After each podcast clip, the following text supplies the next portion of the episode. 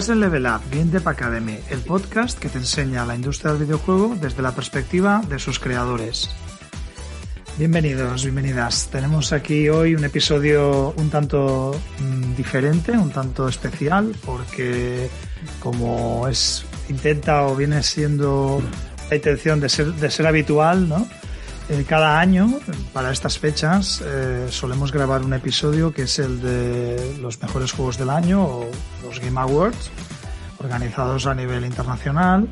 Eh, y nos vemos en la necesidad de hacer una especie de recopilatorio, una especie de selección, no solamente de los que son aquellos juegos nominados, sino también juegos españoles, juegos que hemos jugado en el 2021 que pues, nos parezcan interesantes eh, para poder mencionar, dar una opinión a nivel de diseño o de experiencia que hemos tenido e intentar un poco hacer las analogías, ¿no? Poder mencionar pues eh, cuáles son nuestras ah, opiniones y por qué creemos que un juego en concreto podría llegar a ser el, el ganador de esa categoría.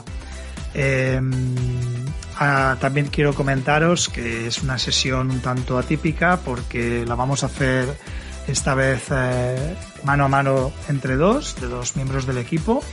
Así que hoy podemos eh, saludar a Cristian, que está aquí conmigo. Hola, buenas tardes. ¿Qué tal, Cristian? ¿Cómo lo llevas? Pues muy bien, la verdad.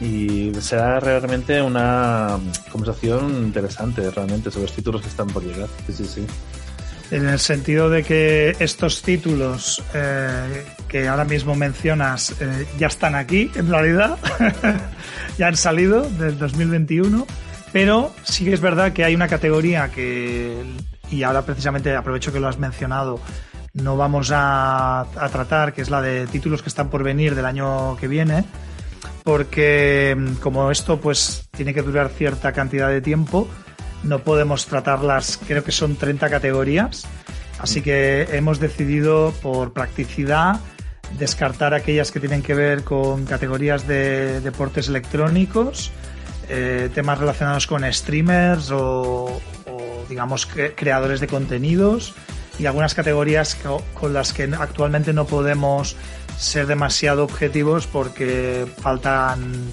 eh, pues no tenemos acceso como por ejemplo sistemas de realidad virtual o, mm. alguno de los uno de los bueno los que estamos aquí justamente hoy pues no tenemos acceso por lo tanto no, no vamos a, tratar vale eh, por el momento, ¿no? A ver si el año que viene pues cambian las circunstancias, pero... Hay la posibilidad, hay la posibilidad.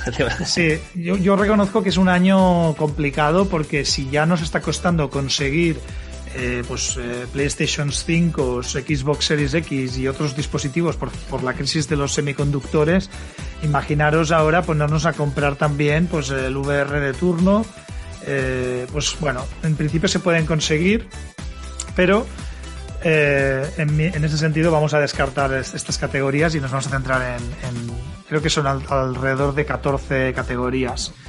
Mm. ¿Vale? Entonces, Vamos a, mm, de alguna manera, em, dejar paso a, la música, pero antes también me presento yo, porque no solamente Cristian tiene que presentarse. Los que no me conocéis, yo soy Roger Montserrat, em, cofundador de Level Up Game Dev Hub, el, hub para desarrolladores de videojuegos ubicado en Barcelona, en el que tenemos em, webinars y masterclasses sobre desarrollo de videojuegos en nuestra web eh, también hacemos bootcamps online y semipresenciales y tenemos un coworking para desarrolladores de videojuegos y un programa de preincubación anual para emprendimiento y creación de nuevos estudios de videojuegos. Y nos podéis visitar en www.game-levelup.com.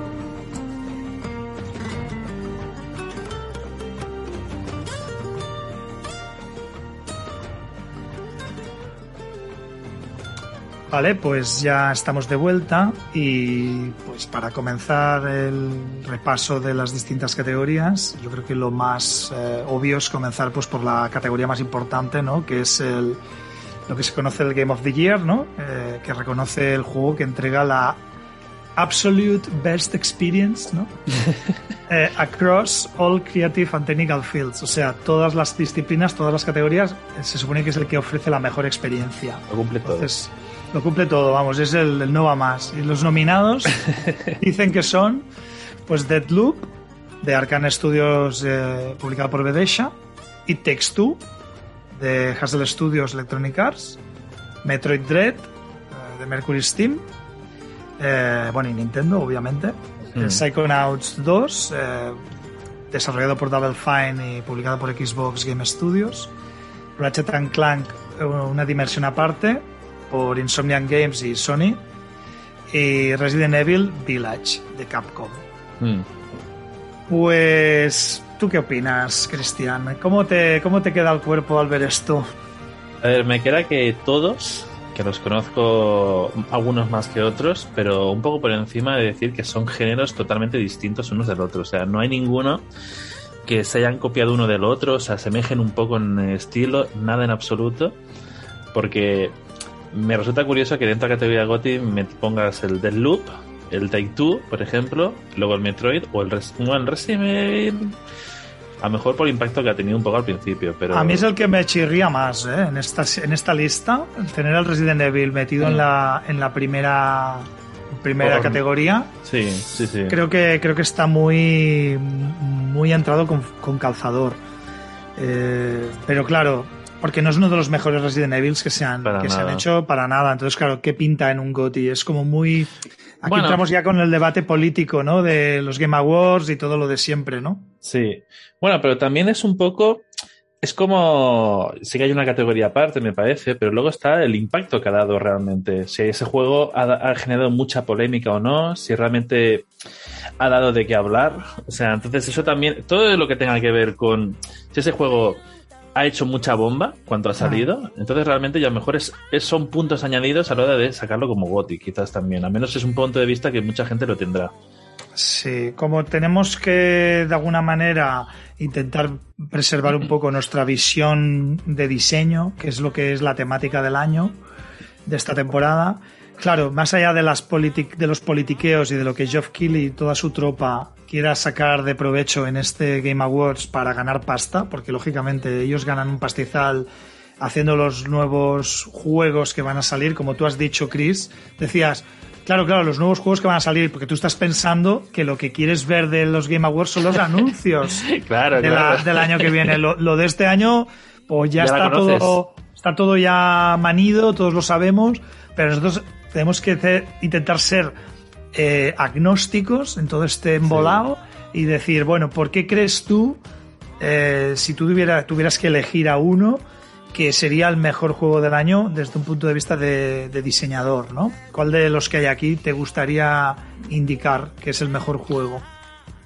A ver, el Deadloop tiene muchos puntos, pero yo quizás me quedaría entre o el Metroid o el Take Two, por ejemplo. Ujú. A Take Two porque es un tipo de género que realmente hasta ahora los juegos cooperativos entre dos jugadores se ha ido perdiendo mucho. Este estudio ya desenvolupó uno anteriormente, que el de la, el de la fuga de prisión, que cómo era el título. El, a- No, el A Way Out. A el Way Way Out. Out, que yo lo jugué. tampoco, tampoco pasó tan conocido, ¿eh? Porque No, no, cierto, es verdad. era, era un juego que no, no se conocía demasiado. Hmm. Pero luego los que lo prueban, pues bueno, tampoco dicen que sea la releche, pero sí que es innovador y arriesgado y, y una experiencia interesante. Es como vivir una película con un compañero, con un amigo, realmente. Y como Claro. te da posibilidad a múltiples finales, pues realmente puedes ver el punto de vista de distintos personajes. Luego el I Take Two, sí que es verdad que le añades ese factor, el factor plat- plataformero, aventura, y hay mucha comedia de por medio que le da ese punto, ¿no? Realmente. Y que, y que es un juego que, que además es que tiene un montón de contenido y que cada stage plantea una jugabilidad diferente. O sea, están. Está haciendo un alarde de, de- de creatividad en, en- en- sorprendiéndote constantemente. Entonces, claro, Mm. esto yo estoy contigo que a mí me parece un juegazo en términos de, de diseño, ¿no? De, diseño de Mm. juego. Claro que ahí hay políticamente, ay, perdón, ahí hay el debate de, has dicho Metroid Dread y, y Takes Two, Deadloop lo has medio dicho, pero entre así como de, con una vocecita un poco más débil. Sí. Eh, supongo que tendrás tus motivos. Eh, cuéntame un poquito, cuéntanos, luego yo me expresaré más en detalle, pero, pero cuéntanos tu opinión realmente con el Deadloop y con el Metroid. A ver, el Deadloop sí que es verdad que es un, ha sido un juego que ha dado mucho eco realmente en cuanto a las nomi- nominaciones o se ha hecho bastante conocido. Eh, no he tenido el placer de jugarlo realmente, sí que he estado mirando muchos análisis de él. Y sí que es verdad que han jugado muy bien las cartas con el tema del, bueno, para quien no lo sepa, va con el tema del tiempo, poder repetir niveles, eh, tiroteos, o sea, es un juego realmente de acción, pero tiene ese factor como de, de sigilo y una historia que también se ve envuelva, envuelta en todo ese concepto de los buques en el tiempo, ¿no? Realmente. Y encima le sumas el rollo de los creadores de Dishonored, ¿no? Claro. El rollo de los superpoderes y, cómo puedes afectar a la jugabilidad con esos poderes combinados. Exacto. Te da una experiencia muy, muy fresca, ¿no? Eso sí que es verdad. Y luego tiene un apartado artístico que está muy bien, realmente. Es verdad. Muy El look, creo que, creo que está nominado en otra categoría de arte, puede ser, ¿eh? Sí, sí, sí, Me parece sí. que sí. Pues- Pero no Mm. sería tu selección, ¿verdad? No, a lo mejor también es un poco porque mm, como no lo tengo muy a mano o no lo he probado suficiente, no Mm. a lo mejor no es uno que destacaría menos para mí, y a lo mejor por mi tipo de juego. Mm. Y por ejemplo los Metroids, bueno, todo el Metroid mundo... Dread, Metroid Dread, aquí de Mercury Steam. Claro, es que todo el mundo deseaba y soñaba desde hace tiempo que sacaran un Metroid Prime. Todo el mundo está deseando el 4 desde los juegos de GameCube, me acuerdo. Hay, hay mucho mono. Hay mucho mono por los Prime, pero realmente Nintendo y sobre todo Mercury Steam, que son quienes lo han hecho, no ha dejado atrás para nada el legado de Metroid, que cuando te sacan uno, ellos te lo sacan bien, realmente. El Dread ha marcado mucho y ha gustado el tipo de juego. Bueno, ya el, eh, el género, ¿no? Metroidvania es un poco el que marcó ese estilo de juego y realmente y no quedado atrás.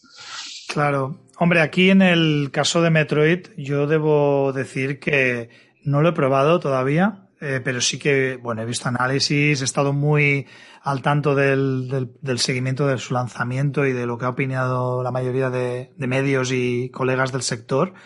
Y una de las cosas que se han dicho más es que mm, es como muy interesante ver cómo Nintendo ha dado carta blanca, o parece que ha dado una carta blanca a Mercury para Mm. crear un juego que a, a día de hoy es hardcore de narices, o sea, es muy difícil Sí. y está muy modernizado y se siente muy fluido y muy, muy fresco y muy rápido con esto de, la, de los disparos 360 y tal y cual, pero sigue siendo muy difícil de jugar y creo que ahí Nintendo les ha dicho vosotros mantenedlo hardcore y sentiros libres de meter ahí unas, unas mecánicas justas en cuanto a que no te dé mm, se- sea muy muy estricto ¿no? a, a nivel de, de precisión con los parries con el tema de los combates con los bosses o sea y está, está siendo chungo de, de acabar me dicen ¿eh? y eso gusta o sea está gustando por eso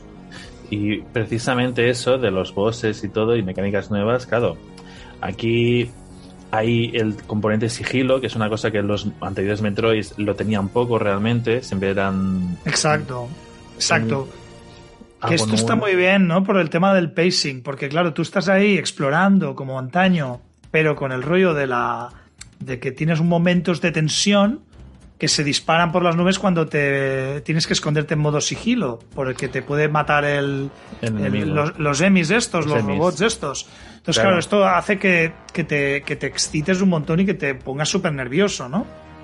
Claro, porque coges lo que es el género Metroidvania y le pones el factor tener que huir o esconderte de un enemigo de una zona que sabes que es imparable, que como te detecte y te, y te llega a coger, ¿no? A, a encontrarte, pues estás perdido y tienes que volver a repetir. Es una cosa que realmente los otros Metroid nunca habían tenido. Estos, Y que tira mucho de lo clásico, de tirar, píllate el mapa, míratelo bien, no, no te voy a decir dónde están los objetivos, Claro, o sea, claro. explora, es, es rollo old school. Entonces, claro, yo creo que es un poco para no defraudar, ¿no? A, la, al- al- a lo que es el fanboy de la saga.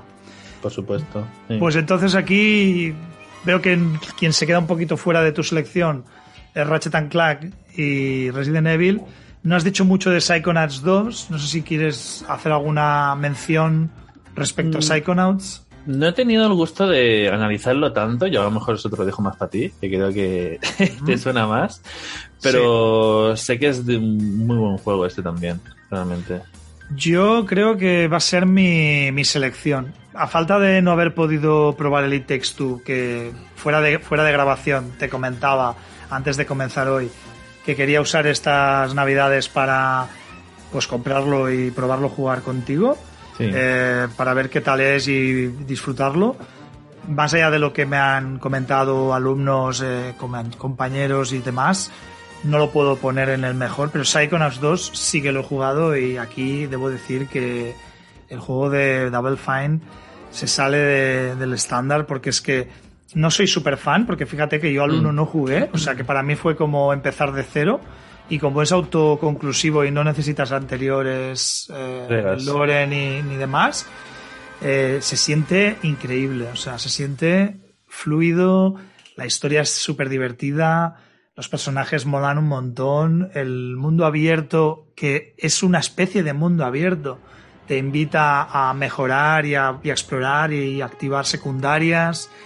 El tema de los environments está súper elaborado, o sea, tiene un environment art que es brutal en términos creativos y de y jugables, porque es que han, han reinventado ahí la rueda, ¿no? Creando entornos que, claro, representan estas mentes tocadas del ala, ¿no? Mentes, Sí. mentes, mentes que, que están bastante... eh, Vaya. para allá, correcto, y, y tú las y tú las navegas, ¿no? Y las y las descubres las y, visitas y las... y las visitas y, y las vives desde dentro y la verdad es que que te lo crees, o sea, te lo crees y quieres conocer la, toda la historia. Entonces a mí me parece un juegarral, entonces desde todos los aspectos. Por eso creo que me voy a quedar con este porque porque no tengo ni Play 5 y no he podido probar al Ratchet and Clank, aunque me parece que es pepino también, pero no, no, no lo compararía. O sea, creo que está Mm. por, por debajo en cuanto a resultado como producto, ¿no? Como producto integral, ¿no? Psychonauts 2. Entonces, esa sería mi elección. Hombre, muy buena elección, ¿eh? realmente. Tú te quedas con el It Takes Two, ¿no? Yo me quedo con el Take Two, sin duda, realmente. O sea, es un juego que me ha gustado. Muy bien. Y luego, para ir mencionando ya el otro, bueno, el último sería el Resident Evil Village, que bueno, a lo mejor lo que habíamos dicho, ¿no? Por un revuelo que ha generado, que ha gustado mucho la estética. Hombre, a nivel artístico es un juego que llama mucho la atención realmente este Resident Evil. Y como el 7 gustó mucho, esa especie como de transformación de la saga en primera persona, volviendo a los Claro. orígenes de sigilo. Esto Claro. era como una continuación que recordó mucho incluso al 4, con esa temática rollo castillos victorianos, enemigos que incluso parecen como hombres lobo, dándole ese toque claro. que a la gente que le gustó mucho el 4 le recu- re- recuerda este. A ver, es que yo creo que en puesta en escena está fantástico. Que es lo que en general opina la mayoría, que el- em, todo lo que es la inmersión es muy buena. Pero lo que es la, la parte de exploración del entorno se Mm. queda pobre. O sea, ha quedado como muy, muy limitada a un rollo muy lineal, ¿no? Sí, eso y, sí. y, claro, parece como un poco de, hostia, te pongo aquí un lugar que es la leche, que es súper chungo, que hay un montón de enemigos súper interesantes, con el rollo este del gato y el ratón de, Exacto, de la Lady Res- Dimitrescu, pero luego cuando dices, quiero, quiero ver cómo es el espacio, resulta Sí. que es pequeño, resulta que es un poco ridículo. Entonces, claro, eso te, te rompe un poco la, la- la sensación, ¿no? Y yo creo que ahí se, ha- se han quedado cortos. No sé si es por. Como que lo ridiculiza un poquito al final Eso- la, eso es cierto. la aventura. Incluso hay gente que les fascina mucho lo que es el principio del juego, pero llegada a la mitad o así, notan que el juego va un poco en picado en cuanto a ese aspecto. Y luego que la, la parte narrativa que es un poco ah, chorra, ¿no? O sea, por lo que dicen. O sea, Sí. que, no, que no es una cosa que, a ver, Sí, Es que hay que ir con cuidado, porque yo no, yo en teoría los Residents me los he tomado siempre, al menos los que he jugado, como en serio, nunca Mm. en, en parodia, excepto las películas. bueno, a ahí, ver, sí, ahí sí, ¿no? Ahí sí que me las he tomado de cachondeo siempre. Incluso Sí. la primera, que ya, aunque va muy en serio, también tiene su punto de, de- de chiste. Y en cambio los juegos creo que no, que no nunca lo han lo habían pretendido. No sé tú qué opinas ahí. Y en este yo creo que se les ha ido de las manos. Sí, sí, no, sí, totalmente. Y lo de las películas, incluso luego están las películas de animadas que son un poco para enriquecerte un poco el lore, que son así como hechas en 3D, en CGI y tal, y también siguen la misma estela. Pues nos queda por comentar el Ratchet Clank, que no sería menos, ¿no? Para dejar un poco bien cerrada la unidad de la categoría del GOTI. Aquí tenemos un. Es que a ver, yo soy muy, yo soy muy fan de las Ratchet Clank. Y los he jugado casi todos en las plays que tengo, tengo todas las plays, menos la 5, porque no hay, forma de conseguirla. ya llegará, ya llegará. Es como que está ahí como, bueno, es una promesa. Entonces, claro, no me queda más remedio que como imagino muchos colegas del sector, opinar sin haberlo catado porque es que está jodido realmente conseguirlo. Sí. No, pero sin duda lo que es en la saga, el apartado artístico, historia, bueno, Ratchet Clank realmente es una, ha sido una franquicia que tiene sus años, realmente. Tiene una historia con un ritmo, algunos títulos mejor que otros.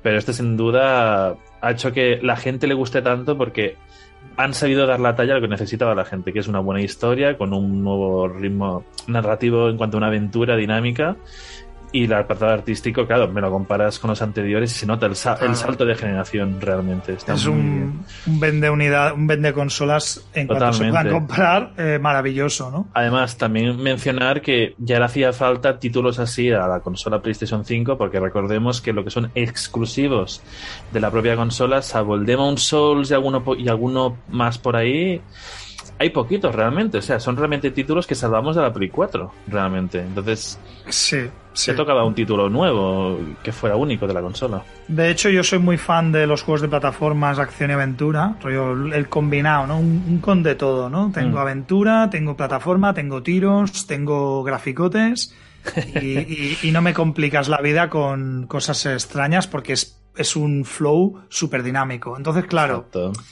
este juego a mí para mí sería uno de los, de los mejores, pero como no tengo la posibilidad de probarlo, pues no me puedo casar con él. Pero si tuviera que decir algo malo de él, porque ya que estamos un poco así en plan rascando el tema del diseño, eh, que seguro que es una gilipollez, porque es un poco que la, el tema de los cambios de portales, los cambios estos de, mundo instantáneo, hmm. pues quizá no se ha explotado de la manera que se supone que debería haberse explotado. O sea, como que está muy guapo y parece que se utiliza, pero yo recuerdo Titanfall 2, la aventura esta de primera persona de Electronic Arts, bueno, el shooter, first person shooter, que tenía una mecánica de saltos en el saltos temporales en el que realmente es lo que yo habría esperado de tener en el, en el Ratchet Clank.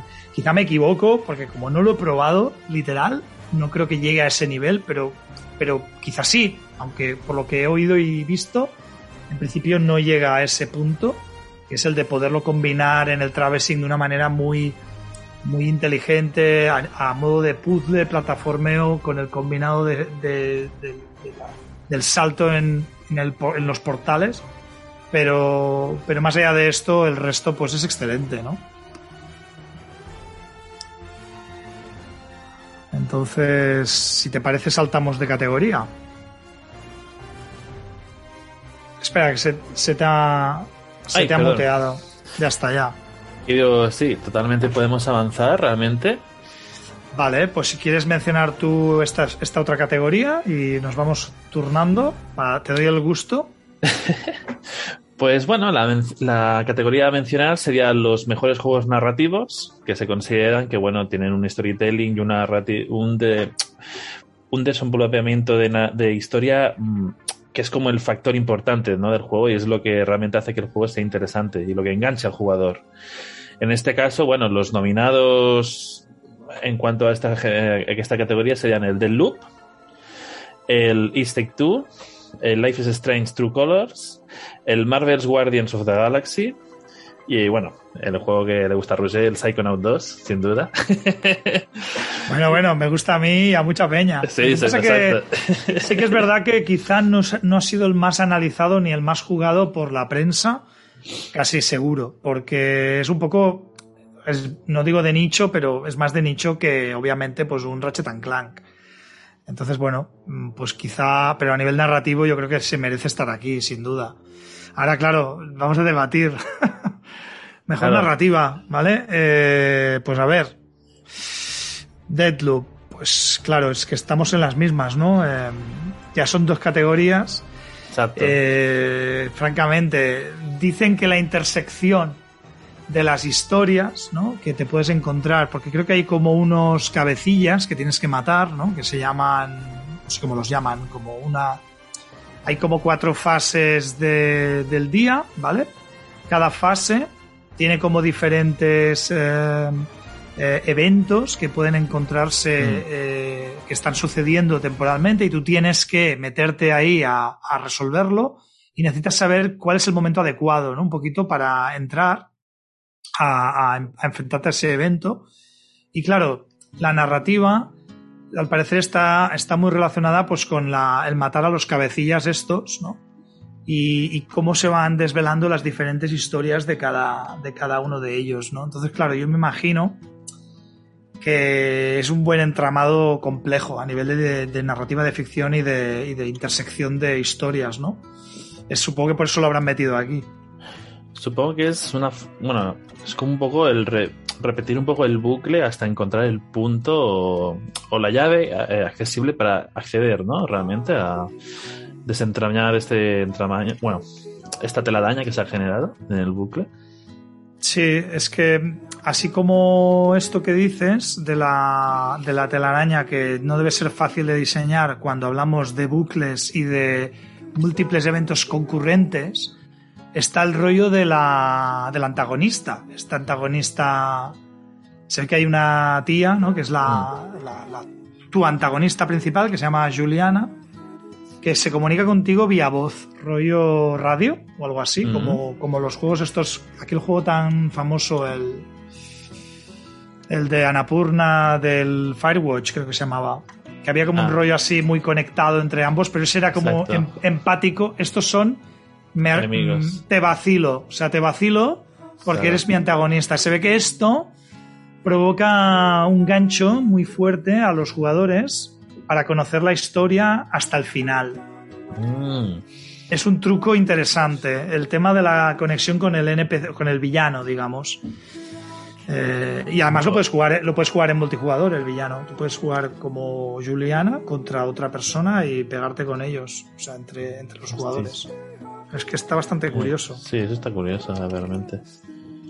Yo es que no me lo esperaba tan, tan flipado, pero claro, tanto como para meterlo en narrativa, no sé. Y en El, más el, categorías. el It Takes- el It Takes Two, tío. Esto yo lo veo fatal. O sea, narrativa y Takes Two, no, tío, no. Mm, Es flojo. Es. A ver, claro, es que es un juego que se centra mucho más en. A ver, yo como narrativa tampoco lo pondría. A ver, sí que te, te cuento una historia y. Claro, no deja de ser el hecho de querer que el jugador empatice un poco con esa situación, ¿no? Y Claro. para Sí como es. pa- agilizar o hacerla un poco más friendly toda esa situación, como es la a lo mejor la ruptura de un matrimonio, ¿no? Que es un poco la trama que se desenvuelve en todo esto, Sí. realmente te hacen un juego como de plataformas, realmente con bastante simbolismo, son muy interesantes, pero sí que es verdad que a nivel narrativo quizás no es su apartado principal. este Claro, yo, yo creo que no es su punto fuerte. Casi son las dinámicas entre ambos jugadores y, y el descubrir Claro. nuevas maneras de jugar, pero, pero la historia que nos cuenta, pues francamente, yo creo que se queda muy por debajo. Este tío, el Fares, ¿no? Que a nosotros nos mola mucho, siempre lo hemos comentado en clase varias veces. Sí. Yo creo que, que tiene. Esta, de, esta es una asignatura pendiente, ¿no? Porque el, el- el Brothers, que es brutal, Exacto. tampoco es, una, es un cuento. Es un cuento y es, venga, va, tengo que curar a tu, tienes que curar a tu padre, ya está, si no se va a morir. Y me da penita decirlo, pero es que no tiene profundidad esa historia. Igual pasa Ah, con, el away, con el A Way Out. Son las vivencias como entre los dos jugadores que molan un montón, pero el día que saque un juego en el que la narrativa lo pete, o sea, que tenga una narrativa top, potente, si se mantiene el resto de cosas como la suele hacer, Mm. va- vamos a flipar, seguro. Pero mientras tanto esto no ocurra, yo creo que en vez narrativo no entra. Claro, encima en la Way Out tenías ese factor de que tú interpretabas a dos personajes, no, no dejaba de ser un juego de resolver algunos puzzles o mucha cooperación, pero ahí representaba que el jugador tenía que interpretar un papel y era ese personaje y a lo mejor cogerle cariño a ese personaje. Claro. Y ahí un poco le da mucha importancia al final que tenía, ¿no? Pero claro, el Take Two ya de buen principio es, es distinto, es distinto a su anterior título de la misma compañía. Vale, pues vamos a ver qué opinemos de qué opinamos de Life is Strange, el True Colors, que sería como creo que es el tercero, puede ser. Eh, sí, bueno, luego está ahí. Hay un spin-off que es el Captain. No me acuerdo que interpretas a un niño. Ah, sí, sí. Que, tiene como. Como un superhéroe, ¿no? Sí, como un superhéroe que, que gracias al poder de la creatividad generas cosas. Pero sí, sí, sí. No. Aquí es el poder de la empatía. El poder de la empatía, que por los colores puedes saber cómo estás, si triste, contento o, qué necesitas realmente. ¿Tú te acuerdas del... tú quizá no te acuerdas porque eres más joven, pero había un... Eh, hostia, había un superhéroe en la tele, en Cataluña, que se llamaba el Capitán Siam no, a lo mejor mi madre se pregunta. Dios mío, no me hagas quedar como abuelo cebolletas. Escúchame, pero Capitán Siam se llama. Sí, sí, el Capitán Lechuga, tío. ¿Qué dices? Te lo juro. Creo que salía en el Club Super 3 y era rollo el poder de. Creo que, que su frase era: Los petits canvis son poderosos. Hombre, a ver, la frase está muy bien, la verdad. y lo que fomentaba, fomentaba la, ser cívicos y ser eh, ecologistas. Y, no sé si era solo esto, sino también comer verdura. Cuidado, ¿eh? Entonces, claro, el superpoder de la vegano, ¿no? el superpoder ecológico. Pues aquí tenemos superpoder empático. Está curioso. Entonces, claro, la, la opinión que me merece a nivel narrativo, hombre, Mm, yo no, no, soy fan ¿eh? de la saga, también te lo digo. Hmm. Entiendo que la gente a estas alturas ya no le vas a sorprender con nada nuevo porque ya llevan varios y la innovación que, aporta yo creo que se centra más en lo visual y en, y en el acabado artístico. Sí, el estilo que tiene. Y quizá en los minijuegos que son como muy variados y muy completos, pero lo que es la parte, digamos, el core como tal y la historia, yo creo que no es el, su fuerte después de ya haber estado viendo varias, varias unidades, o sea, varias entregas, ¿no? Es eso. El primero lo marcó mucho porque Sam, el bueno, Sam creo que se llamaba, el protagonista, la protagonista de mm. el primero con el tema de poder viajar en el tiempo y todo esto, hacía mucho realmente. Y en ese momento marcó mucho. Claro. Pero bueno, era, era, era su momento, ¿no? Era el momento, exacto, era el momento. Luego poco a poco fueron sacados Before the Storm, este, el del niño del que era un superhéroe y ahora esta. Bueno, cada uno, yo creo que la compañía quiere sacar ese estilo de juego totalmente, pero quieren hacer como personajes muy únicos con sus bueno, sus carencias emocionales, sus cosillas, ¿no? Son personajes muy naturales, muy humanos, pero luego encima con esta capacidad del superpoder que le da como ese, ese puntillo al juego. Que, si lo, que si lo piensas, este superpoder sería el, menos sobrenatural de todos los superpoderes que se podría tener en la saga, ¿no? Claro, en ese aspecto sí. Porque los otros eran, eran mucho más, mucho más eh, sobrenaturales. Este, en cambio, pues todos tenemos algún tipo de. unos más que menos, ¿no? Con que tengas buen ojo, a lo mejor puedes saber cómo está la persona delante tuyo, si triste o contento. Vale, pues el siguiente es un título bastante, creo que le tienes cariño, o al menos me suena que me lo has mencionado alguna vez, el Marvel's Guardian of the Guardians of the Galaxy. Está este es un título que hay un poco de todo, ¿eh? hay opiniones variadas. Cuéntame, cuéntame tu opinión. A ver, mi opinión es que es un juego de aventura. A ver, te decir una cosa. Em, este juego, realmente de Square Enix, eh, Claro, partiendo de la base que Square Enix fue los que hicieron el Avengers Marvel que tuvo tan malas críticas realmente y ese juego era, era cooperativo, aventura y todo eso claro yo a mí me sacas este y yo pensé guau a ver cómo me sorprende este, porque estamos hablando de los Vengadores, que son ahí la élite, mm. y luego están los Guardianes de la Galaxia, que pueden ser muy únicos, muy, muy distintos, pero deberá tener un factor multijugador, porque la gracia de Guardianes de la Galaxia es que es un grupo de individuos que cada uno tiene sus propias habilidades. Imagino que dentro de todo puedas jugar con tus amigos. Yo soy Groot, el otro es Rocket, el otro es Star-Lord. Y personajes distintos, ¿no? Con cada uno sus árboles de habilidades, no sé, eso que te montas tu paranoia, pero cuando ves el tráiler y te da a entender que no, no, es un solo jugador, tú realmente ahí dio un poco chof, realmente. Al menos mucha gente se quejó de en ese aspecto. Pero luego, lo bueno es que a lo mejor precisamente ese fue el factor que ayudó al, juego, porque si se hubiera centrado mejor en un, juego multijugador como hubiera hecho el Avengers, a lo mejor hubieran pecado de los mismos errores. Pero en cambio este siendo tú Star Lord tan único como es, con el carisma que tiene el personaje, si está bien hecho, y luego encima tus acompañantes, vale, sí, son NPCs, pero tú realmente te coordinas muy bien con ellos y les coges con mucha simpatía, esa simpatía no la puedes tener a lo mejor con otro jugador porque no va a cumplir las animaciones o las, los eventos que quieres que ocurran ¿no? en el juego. Claro, hará, lo que el otro quiera hacer, no hará lo que está diseñado para satisfacer al, al principal jugador, ¿no? Ya te pillo. Entonces, en ese aspecto sí que lo han hecho muy bien. Realmente, a ver, yo siempre tendré en mi corazón la idea de ojalá que hubieras podido jugar multijugador con más gente, pero realmente creo que es una buena elección, realmente. Apuntaron muy bien con eso. A ver, es que son muchas cosas. Por un lado, o sea, estoy casi de, o sea, de acuerdo en todo lo que dices, o sea, en el hecho de que este single player yo creo que se siente bien porque ya habían, ya habían habido. Soy bastante. Bueno, yo soy poco fan de los multis, también te lo diré. Más que nada por practicidad, por mi disponibilidad de tiempo y mis capacidades, mis capacidades de, de, coordinación para jugar con otros colegas. Así que me resulta mucho más buena noticia que sea single player que multi, porque lo veo más asequible y, y accesible para mí. Y yo soy fan de la saga, o sea, me encantan las películas, tengo algunos tomos de, de la, del cómic además. Hmm. Y, bueno, pues es el típico que, voy a jugarlo, aunque no lo he jugado aún, lo tengo muy en la, en la lista de espera, cerca.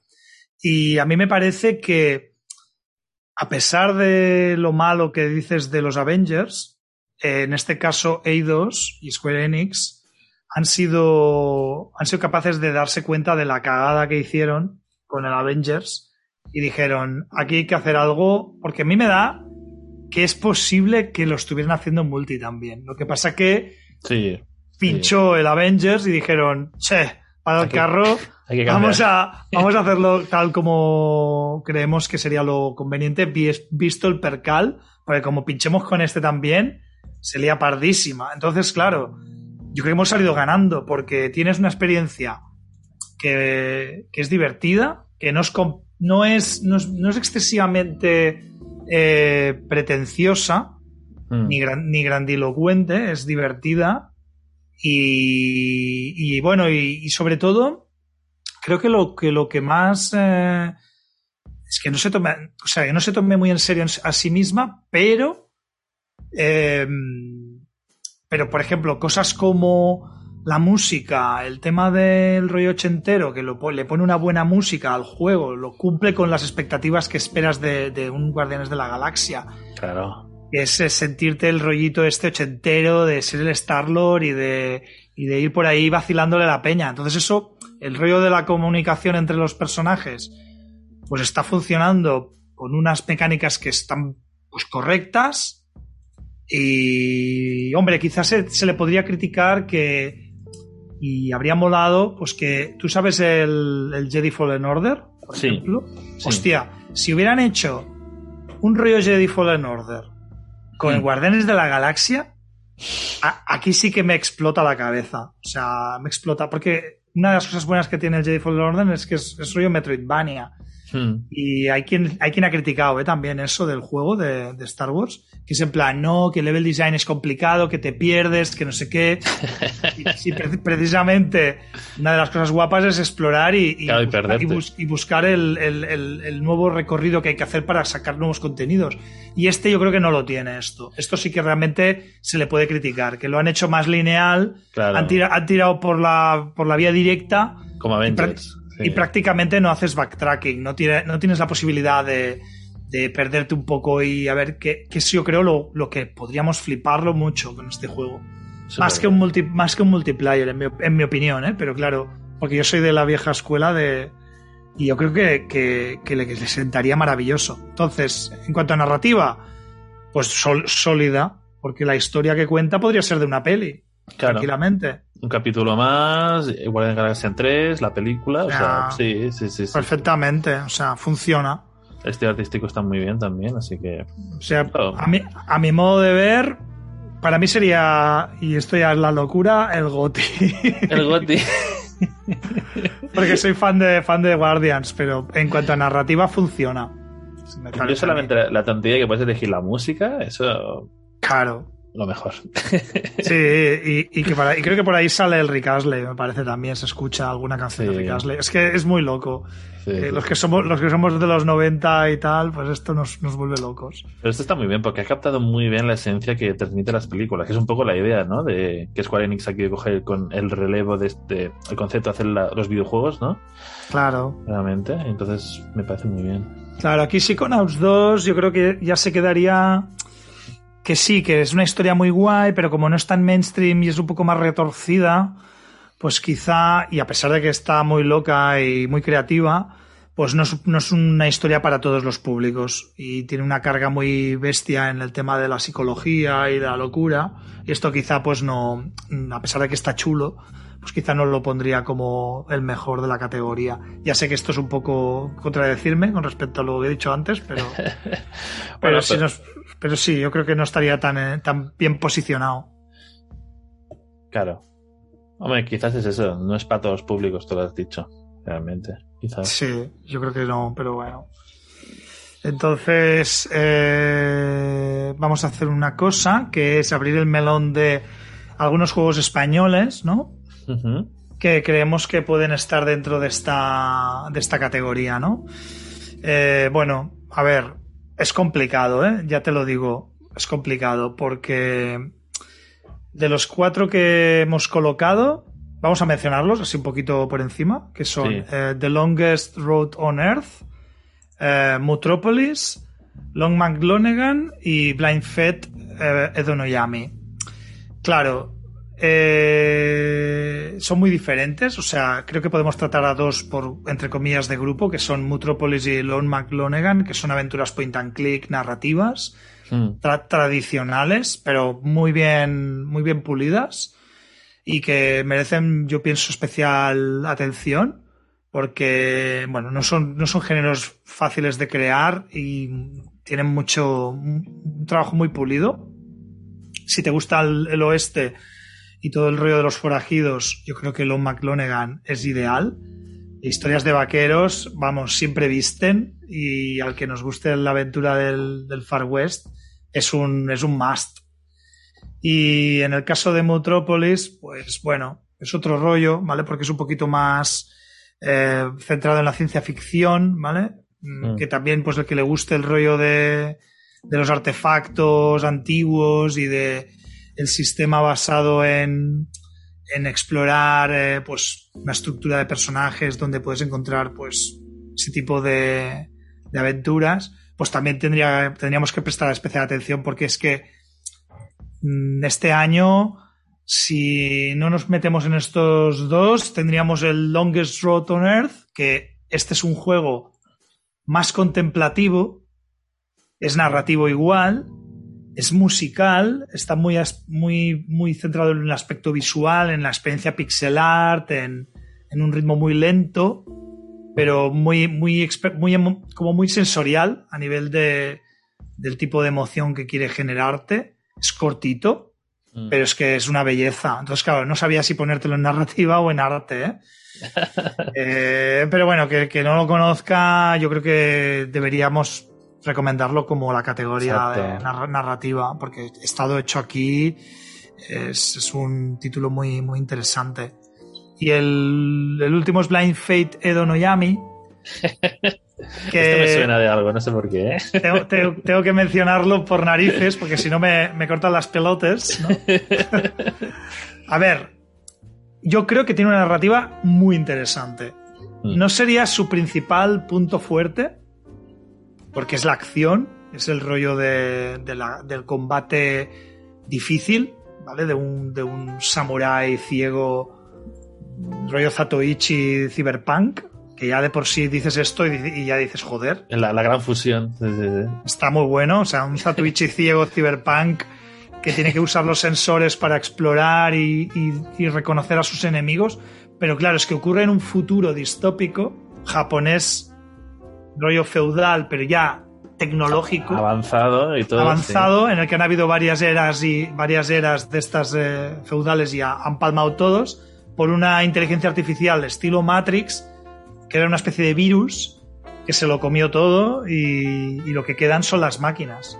Entonces, claro, la historia es compleja, es no profunda, poder. Sí, sí, sí. hay un montón de personajes interesantes, hay diálogos, o sea, está todo rollo cómic japonés. Entonces yo creo que merece mucho la pena que le deis un tento y hasta la demo disponible además en Xbox y salió también en Steam. Y pronto se estrena este año, creo que se estrena en diciembre. Si no me equivoco, o, o- o ahora no me, no me querría equivocar, pero bueno, se puede jugar la demo ya. Estos serían títulos españoles que creo que merecen la pena hablar en narrativa. Y encima tiene un apartado artístico muy bonito, realmente. Sí, Con sí, además, sí, sin duda, sin duda. Y la narrativa es una cuestión muy, muy profunda, la verdad sea dicha. No, no puedo dejar de mencionar tampoco los otros dos estos que tengo, que no, no son españoles ni tampoco han entrado en la, en la selección de Game Awards, pero los he probado y me parecen especiales, que son Backbone y Genesis Noir. Entonces, claro, Mm. Ambos tienen un rollo noir, precisamente, pero muy Sí. diferente.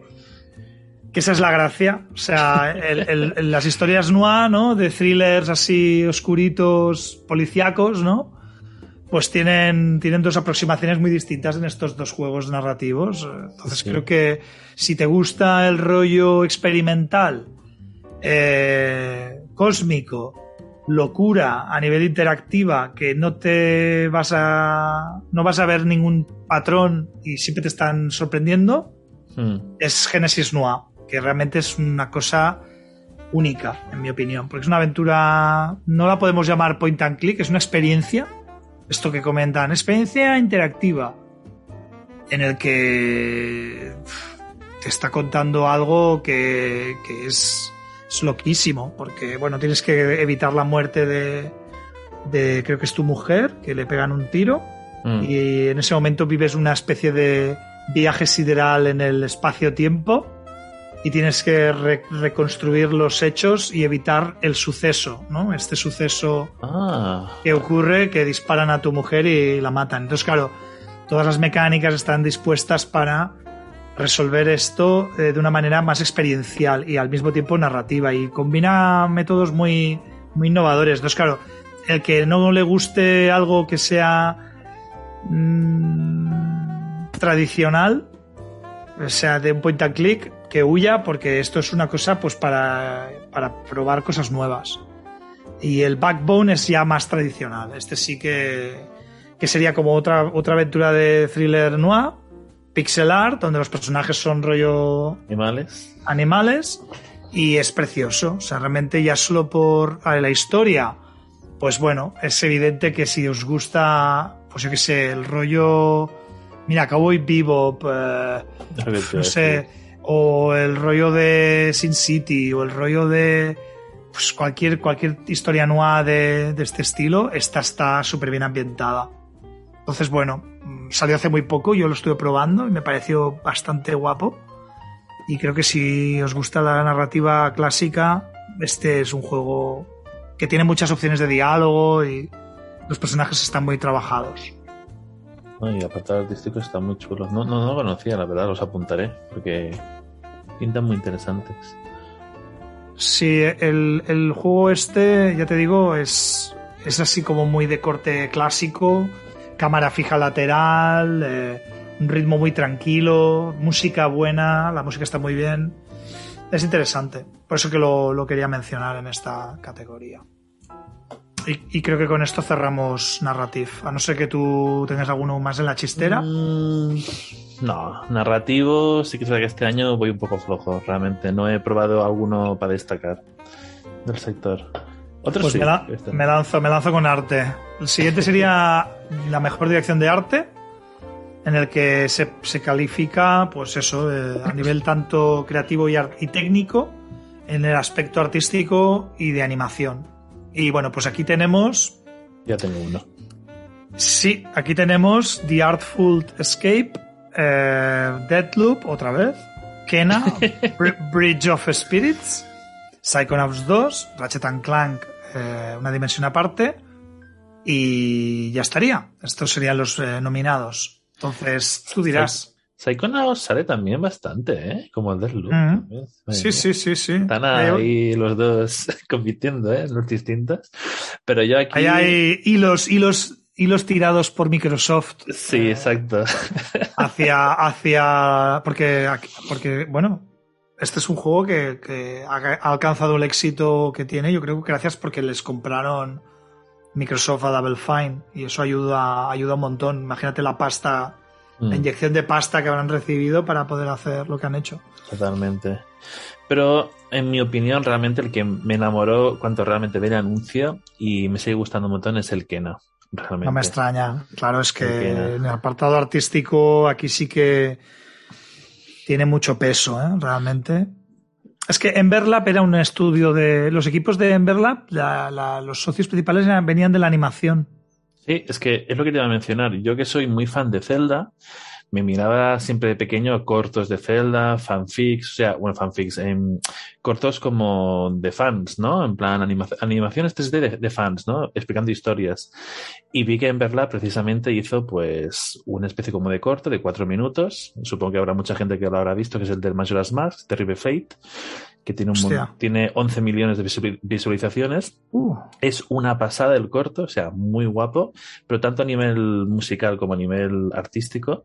Ambos. Y claro, vi este, el Kena, hecho por la misma gente, y tanto el rollo de la música va por ahí, con esos coros de voz y todo, como la parte sí. artístico, ya dije, ya está. Es que esto, la historia no sé cómo puede ser, pero a menos visualmente se ve propio de una película de Pixar, realmente lo veo. Sin duda, o sea, yo estoy contigo. O sea, realmente, si tenemos que poner aquí a seleccionar, a ver, Ratchet and Clank es muy pepino. Sí, el también. visual, ¿eh? También, o sea, está ahí, ahí, ¿eh?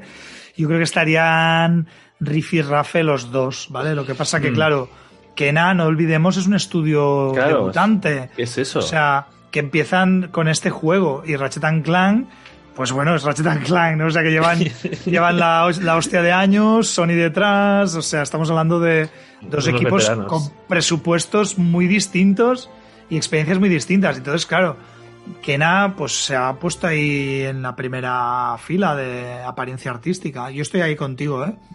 En comparación sí. a los otros, quizás estaría bueno mencionar que The Artful Escape, que es un juego 2D, um, es especialmente único. O sea, tiene un arte bastante peculiar, Hmm. eh, muy colorido, con una animación cutout muy chula, eh, una, unos efectos de postprocesado de 2D muy guapos. O sea, realmente la, la música, que aquí no, no entra en esta categoría, pero acompaña mucho.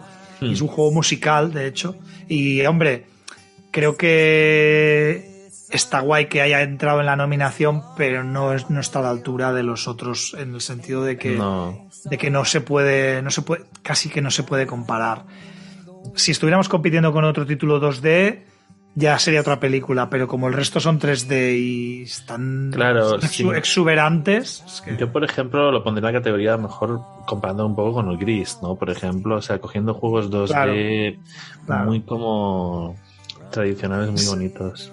Es que, es que es un poco puñetero esto del Art Direction, porque claro, deberían diferenciar si son 2D o 3D, Mm. porque creo que compiten en ligas distintas, ¿no? Y meterlos Claro. todos en el mismo saco es como un poco injusto. Creo que se siente un poco injusto. Es que es como- es- el Cuphead mismo, por ejemplo, Claro. artísticamente es una pasada y el esfuerzo dedicado es increíble. Pero claro, me lo pones Claro. al lado de otros títulos y dices, ah, Claro, claro, claro, claro. claro. Es como que se eclipsa por, porque no estamos hablando del mismo formato. Y eso, pues bueno, es un poco la, la- la lacra que tiene aquí Artful Escape. Y luego estaría Deadloop, que vuelve a colarse por la escuadra.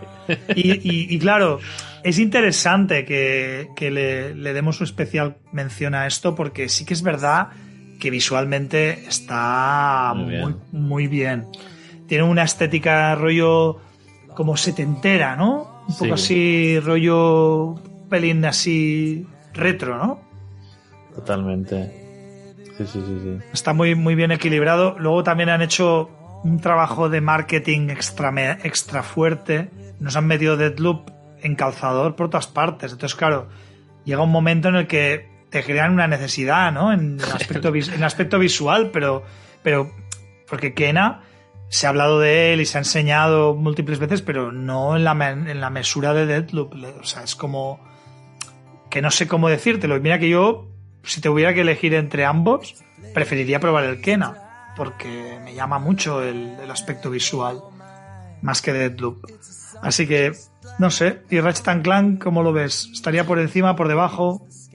Yo lo veía como habíamos dicho antes con el Kena, rozando similares realmente, porque se nota mucho el salto de generación que ha hecho la saga en comparación con los anteriores de Play 4 y realmente se nota el cambio.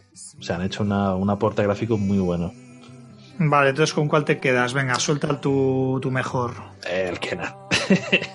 Kena, ¿no? Vale, yo también creo que voy a marcar Kena por el mérito que creo que tiene El mérito A de haber alcanzado ese resultado en un debut así de primeras es una es un logro, en mi opinión. Y encima, según tengo entendido, el Kena, una polémica que ha generado en, en la gente es que es corto. Es un juego corto. Aun- sí que es verdad que el presupuesto, bueno, lo, que es el precio del juego no es que sea eh, un triple A para nada, no es un 60 Claro, claro. euros, 80 Es un doble A, es un doble A. un doble A. Y mucha gente se queja que aún así por ese precio es cortito el juego, pero realmente siempre estamos con lo mismo, ¿no? ¿Qué es realmente un juego? ¿Una experiencia? ¿Es algo que te tiene que garantizar unas ciertas horas a cierto precio? Entonces, eso es el debate que mucha gente tiene realmente con el Kena.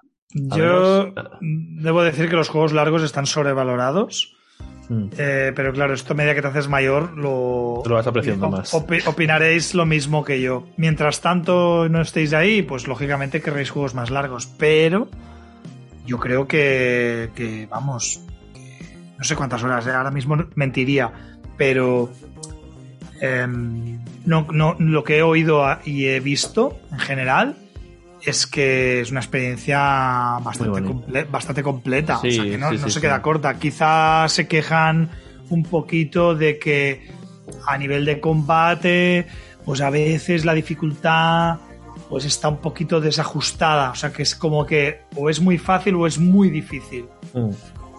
Y eso pues puede suponerte cierto bloqueo en algún momento. Pero bueno, se puede ajustar, ¿eh? la dificultad la puedes, la puedes modificar. Pero claro, hay gente que le coge el drama, ¿no? Cuando tienes que tocar la dificultad porque, en plan, Dios mío, va en contra de mis principios, ¿no?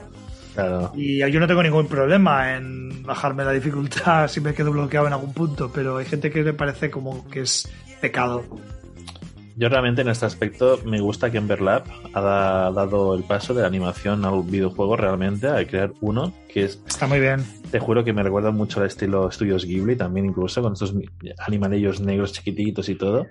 Y yo espero que lógicamente sigan en ello haciendo más títulos o, Claro, o parecidos porque realmente lo han hecho muy bien con este título.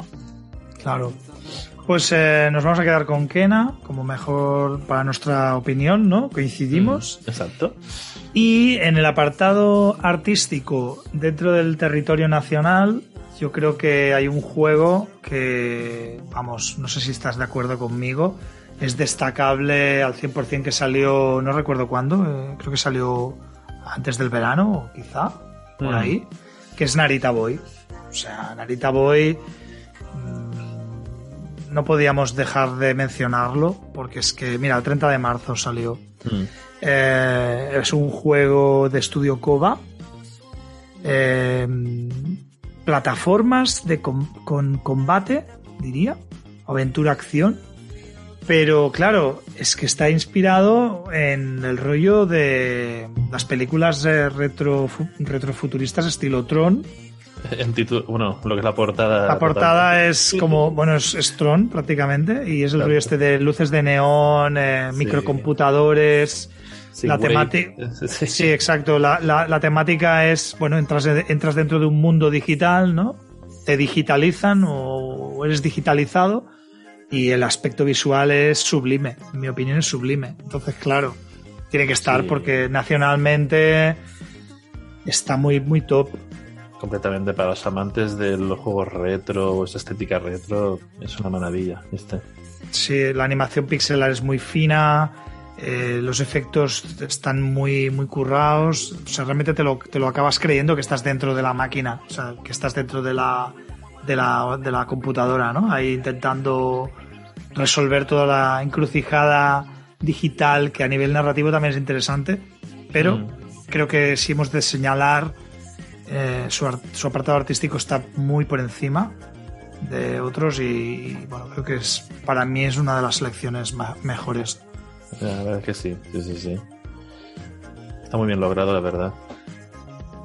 Te ponen ese papel de, de estar viendo el videojuego. Sí, sí. Sí, o sea, yo realmente la, la parte que más me, me atrae es esa y bueno, y, y lo que es el, el- bueno, todo el look en general, ¿no? Se ha montado un lore también bastante, bastante flipado a nivel de los colores RGB, representan como unas religiones o con sus distintos eh, personajes que viven en cada color. Y bueno, tienes que recuperar la memoria del creador, que se supone que es quien creó el juego, que está perdiendo los recuerdos, ¿no? Y bueno, es una flipada bastante, bastante loca. ¿vale? Entonces creo que merecía comentarlo. Pues tira, tira, tira tú al siguiente, a la siguiente categoría. La siguiente categoría vamos a hablar de los juegos de impacto, que es un poco, supongo, que lo que ha provocado que, bueno, que la gente hable de ello, ¿no? Un poco, realmente. Sí, un poco que genere cierta repercusión a nivel social o que provoque cierto, cierta reflexión. Sí, sí. Reacción, ¿no? Una reacción que puede ser tanto positiva como negativa, también te digo. O sea, Sí, que, que no pase desapercibido a la gente, ¿no? En plan, Claro. Diga, uy, aquí hay un tema que es controversial o, exacto. pro- o provocativo, ¿no? Que como siempre dicen, sea publicidad mala o buena, es publicidad. Así que es Pues-. Sin duda es una categoría complicada e interesante. A ver, en este caso yo te diría el Before Your Eyes, bueno, lo que están apuntados, el Boyfriend Dungeon, el Chicory A Colorful Tale, otra vez el Life is Strange de True Color y No Longer Home. Estos serían las nominaci- nomi- nominaciones. Los nominados, ¿no? Sí. Mm. Bueno, a ver, si vamos a lo fácil, mm, tenemos un caso concreto que es Chicory A Colorful Tale, que yo creo que, o sea, ahí sin ir más lejos, es el juego que me gusta más. creo que es el, el que, porque es que debo decirte que el Boyfriend Dungeon no es para mí. Eh, ahora, ahora lo comentamos un poquito, ¿vale? Vale. Y Li- Life, Life is Strange, ya hemos hablado mucho de él y creo que ya queda claro que, pues a mi, a mi Sí. modo de ver, no, tampoco creo que estaría dentro de esta categoría. Y habría que debatir acerca de Before Your Eyes y No Longer Home. Pero Chicory, vamos a ver. Es un juego Sí. que es estilo, eh, estilo RPG clásico, así top-down, aventura, mm, con puzzle, en el que llevas a un perrito que se supone que es como una especie de es como una especie de guardián del equilibrio y el mundo ha perdido su color tienes que volver, devolverle el color Al mundo.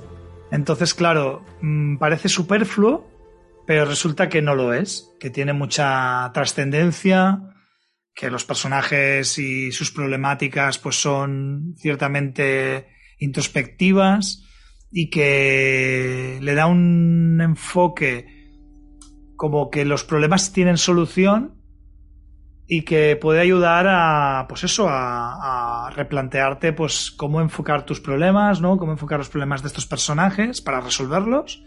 Y utiliza la mecánica del color y, y la interacción con el entorno de una manera muy, muy original, ¿no? Que lo hace agradable, ¿no? Y jugoso o juicy, como dicen algunos, ¿no? De los game designers que nos gusta usar esta palabra. Y la verdad es que se, se, siente muy bien, o sea, se siente muy bien. Entonces, claro, en, puedo entender, ¿no? Que quieran darle, pues, este premio, ¿no? Sí, sobre todo el apartado artístico es como una cosa muy curiosa. Porque a buenas a primeras tú lo ves y parece que esté hecho un poco como, como el Paint, ¿no? Una cosa muy sencillita. Sí, sí, a sí. grandes rasgos, nada de importancia en muchos aspectos, pero. Mira, lo han sabido encajar muy bien y llamar mucho la atención. Sí, han conseguido con es que esas son esas cosas que siempre voy comentando a equipos que se presentan pues a tanto en escuela en la que en Level Up y en otras escuelas en las que colaboramos y en la incubadora, ¿no? Cuando presentan proyectos que el apartado gráfico no siempre tiene que ser el, el punto fuerte.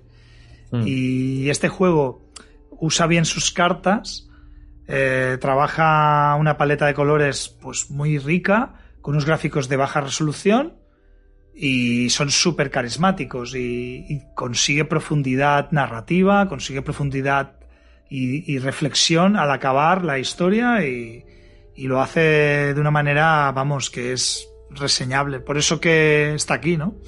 Claro. Eh, hay algunos otros en esta categoría misma, como por ejemplo a Boyfriend Dungeon, que bueno, mm, la premisa, no sé si la conoces, es un dating No, no. simulator Sí. combinado con un hack and slash. O sea, ya esto te cruje, ¿no? ¿Cómo? dating, un dating simulator de ligarte a una serie de, de chatos Sí.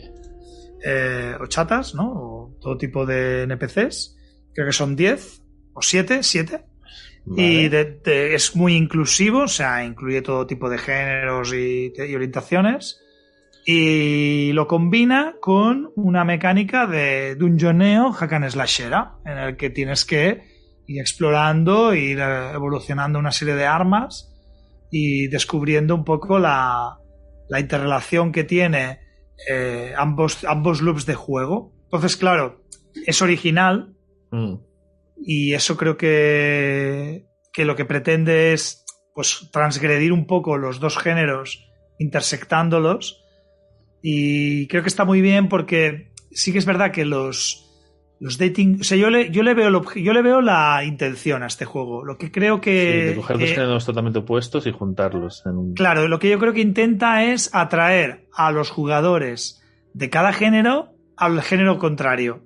Mm. Yo creo que eso es lo que pretendía. Puede ser una buena apuesta, pero al mismo tiempo una mala apuesta, realmente esta.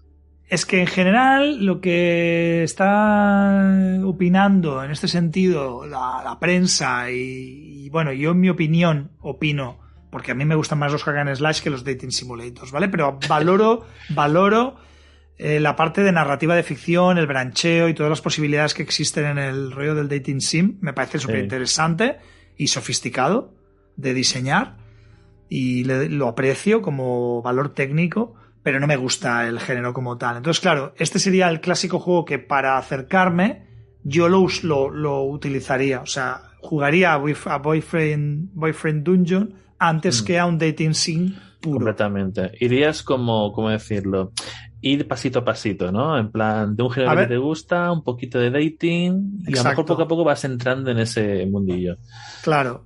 Pero creo que lo que le pasa es que no llegará a eh, brillar en ninguno de los dos loops Claro, y se queda medio. porque, porque es complicado de nariz. O sea, yo creo que es un- una, una apuesta muy, muy complicada. O sea, conseguir que ambos estén bien equilibrados y que tengan la profundidad que se merecen es Claro. un reto difícil para un proyecto independiente. Mm, Porque, porque creo que es independiente.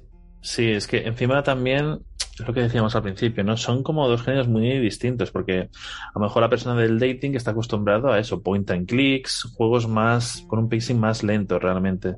Claro. En cambio, el otro, no, no, quiero, dame guerra y quiero guerra. Entonces, a lo mejor uno se estresa demasiado en la situación del otro y el otro se aburre y se duerme en la situación del otro. Entonces, o es una Sí. persona que le gusta ambos géneros, o es lo que habíamos dicho, ¿no? De tú poco a poco quieres introducirte en el otro género, entonces en vez de hacerlo de golpe, vas probando este título como una demo, por ejemplo, un, un testeo.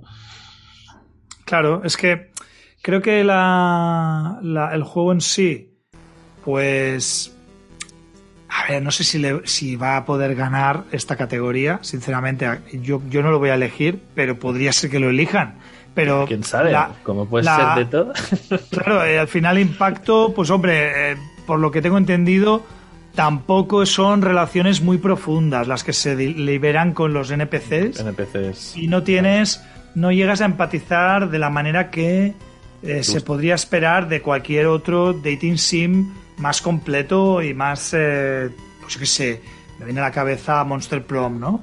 Sí. Eh, que tiene que tiene como mucha más riqueza, mucho más, mucho más eh, eh, fan, ¿no? A lo que sería estimación a los, a los personajes y, y porque tiene mucha riqueza narrativa, ¿no? Pero pero y aparte lo que supone no el, el colectivo variado de- de- de- de cada uno de estos personajes no sé yo me iría para otro que sería el, el Before Your Eyes que este sí que quizá nos sorprende ¿Es- ¿este lo conoces el Before Your Eyes? No, no, no, no lo conozco este tampoco. Este sería un juego en el que básicamente lo que pretende es un poquito lo que hacía el, el Unpacked, Sí. pero, pero de una manera muy diferente. O sea, es la vida de una persona que ya ha muerto, tú la vas a ver a través de sus ojos y avanzarás en su vida parpadeando los ojos. Mm, Y esto es una locura porque te deja hacerlo de dos maneras. Puedes conectar la webcam y sincronizar la- el parpadeo de tus ojos. Y la interacción se centra en el mouse, con la dirección de la cámara y el clic. sí. Y el, digamos, el next, el avance ¿no? de historia, lo haces parpadeando los ojos. Qué fuerte.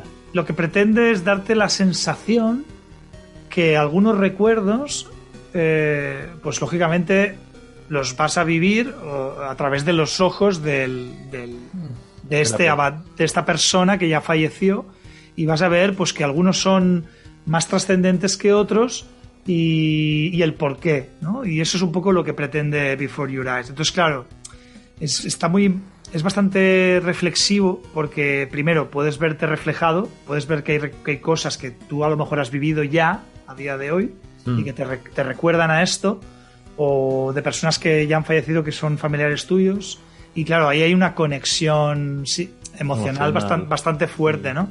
Y usa muy bien la, la, el- la posición de cámara, o sea, lo que es el, el- Porque tú no te mueves, o sea, tú no puedes mover el personaje. No, mueves la ve- cabeza. solamente. Mueves la cabeza solamente. Entonces, claro, es eh, bastante, bastante innovador y el arte pues está muy currado. Ahora mi pregunta, que imagino que ya te la imaginas, es: ¿este juego lo habían planteado para VR? Porque a lo mejor puede estar Ah. muy bien enfocado realmente. Debería, debería. Si no lo han hecho, debería hacerse. Pero no, no te sabría decir ahora si lo. Como ha pasado en juegos anteriores, ¿no? Que luego lo sacan en VR, resulta que lo peta más. Como Que- el caso de Superhot, ¿no? Exacto. Que la propia versión original, ¿no? Que estaba pensada para PC. Este Pues- sería uno de los que hay aquí en la nominación y nos faltaría comentar el No Longer Home, que bueno, mm, a mí pues personalmente no me parece tan interesante como los demás que hemos mencionado. Cierto. O sea, está Es- muy está bien, el estilo artístico está muy bien también. Y el impacto que ha podido dar. Bueno, yo tampoco he escuchado muchas noticias sobre él tampoco.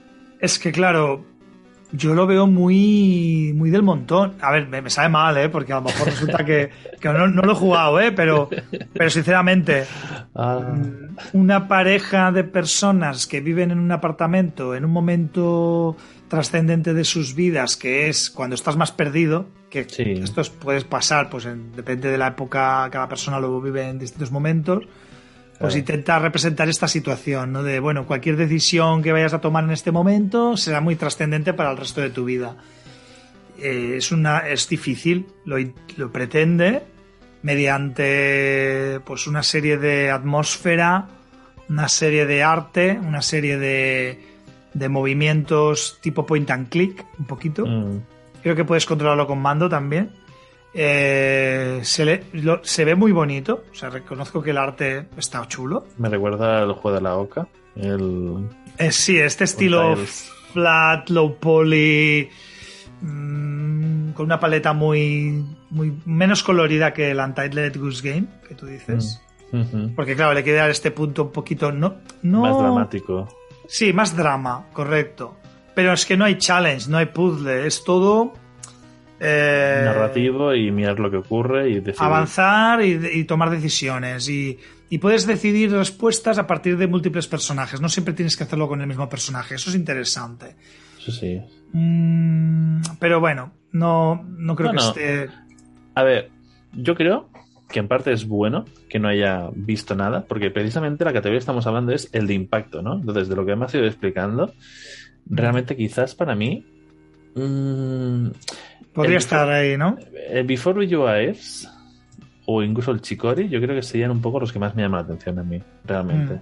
Casi votaría más por quizás el Before, porque realmente Sí, yo creo que también. solamente por la pijadita del, de los ojitos. Intentar usar una. Claro, claro, Claro. es que yo creo que esto es parte de.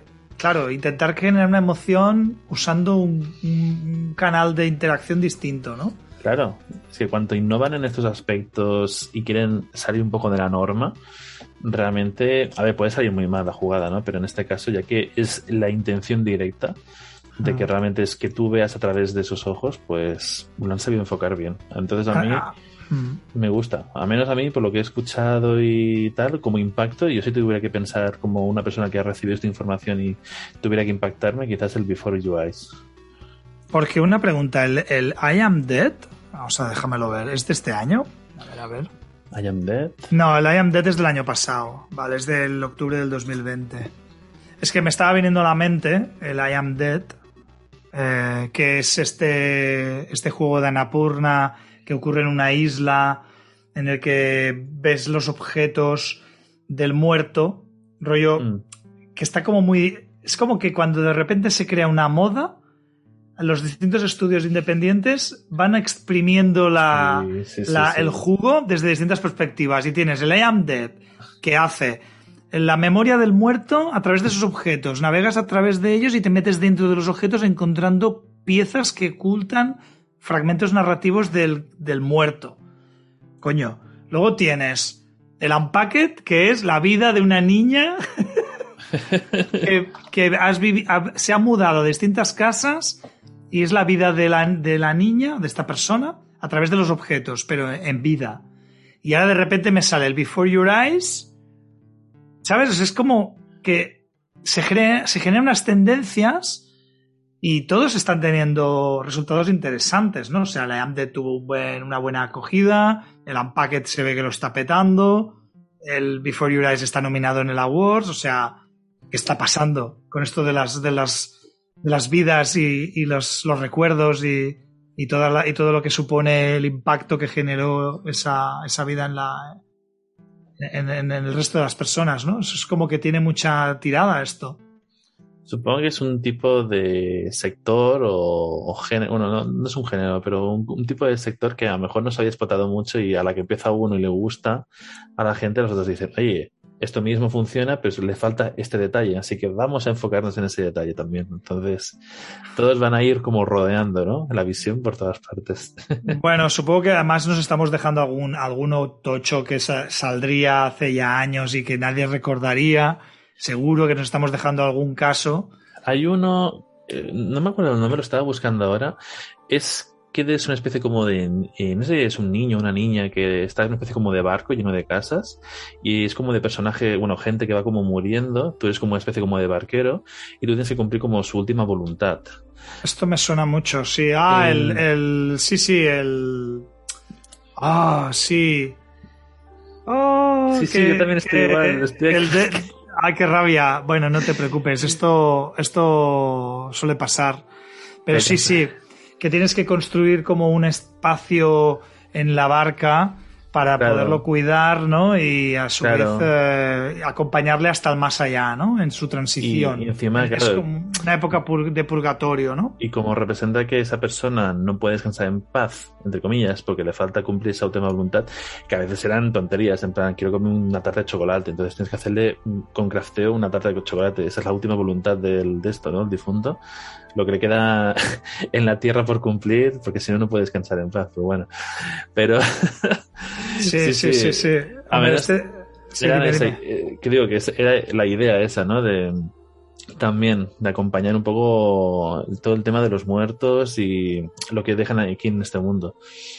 Sí, es que el tema es que salen muchos juegos que van experimentando con mensajes que puedan ser, eh, pues eso, eh, thoughtful, ¿no? Que acabes reflexionando al finalizar la historia, un poco como, como juegos como em, What Remains of Edith Finch, ¿no? Que cuando acabas de jugarlo, pues dices, hostia, menuda historia, ¿no? Que, que acabo de, de escuchar y de vivir, ¿no? Y, y no te quedas, in- no te puedes quedar indiferente, sería muy raro. Entonces, está muy bien el intentar eh, buscar ese, ese camino eh, de reflexión, ¿no? De introspección, de ver un poco cómo puedes sorprender al, al jugador, ¿no? Sin jugar con pegar tiros o mecánicas ah, convencionales, ¿no?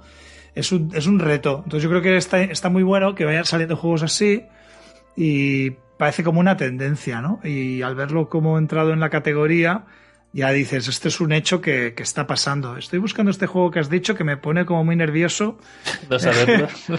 no saberlo y no puedo, no puedo vivir sin. Y sé que está en el, en el Game Pass y estoy mirando los títulos del Game Pass para poderte decir el nombre, pero llevo ya 17 páginas y el muy perro no sale. Spirit Farer.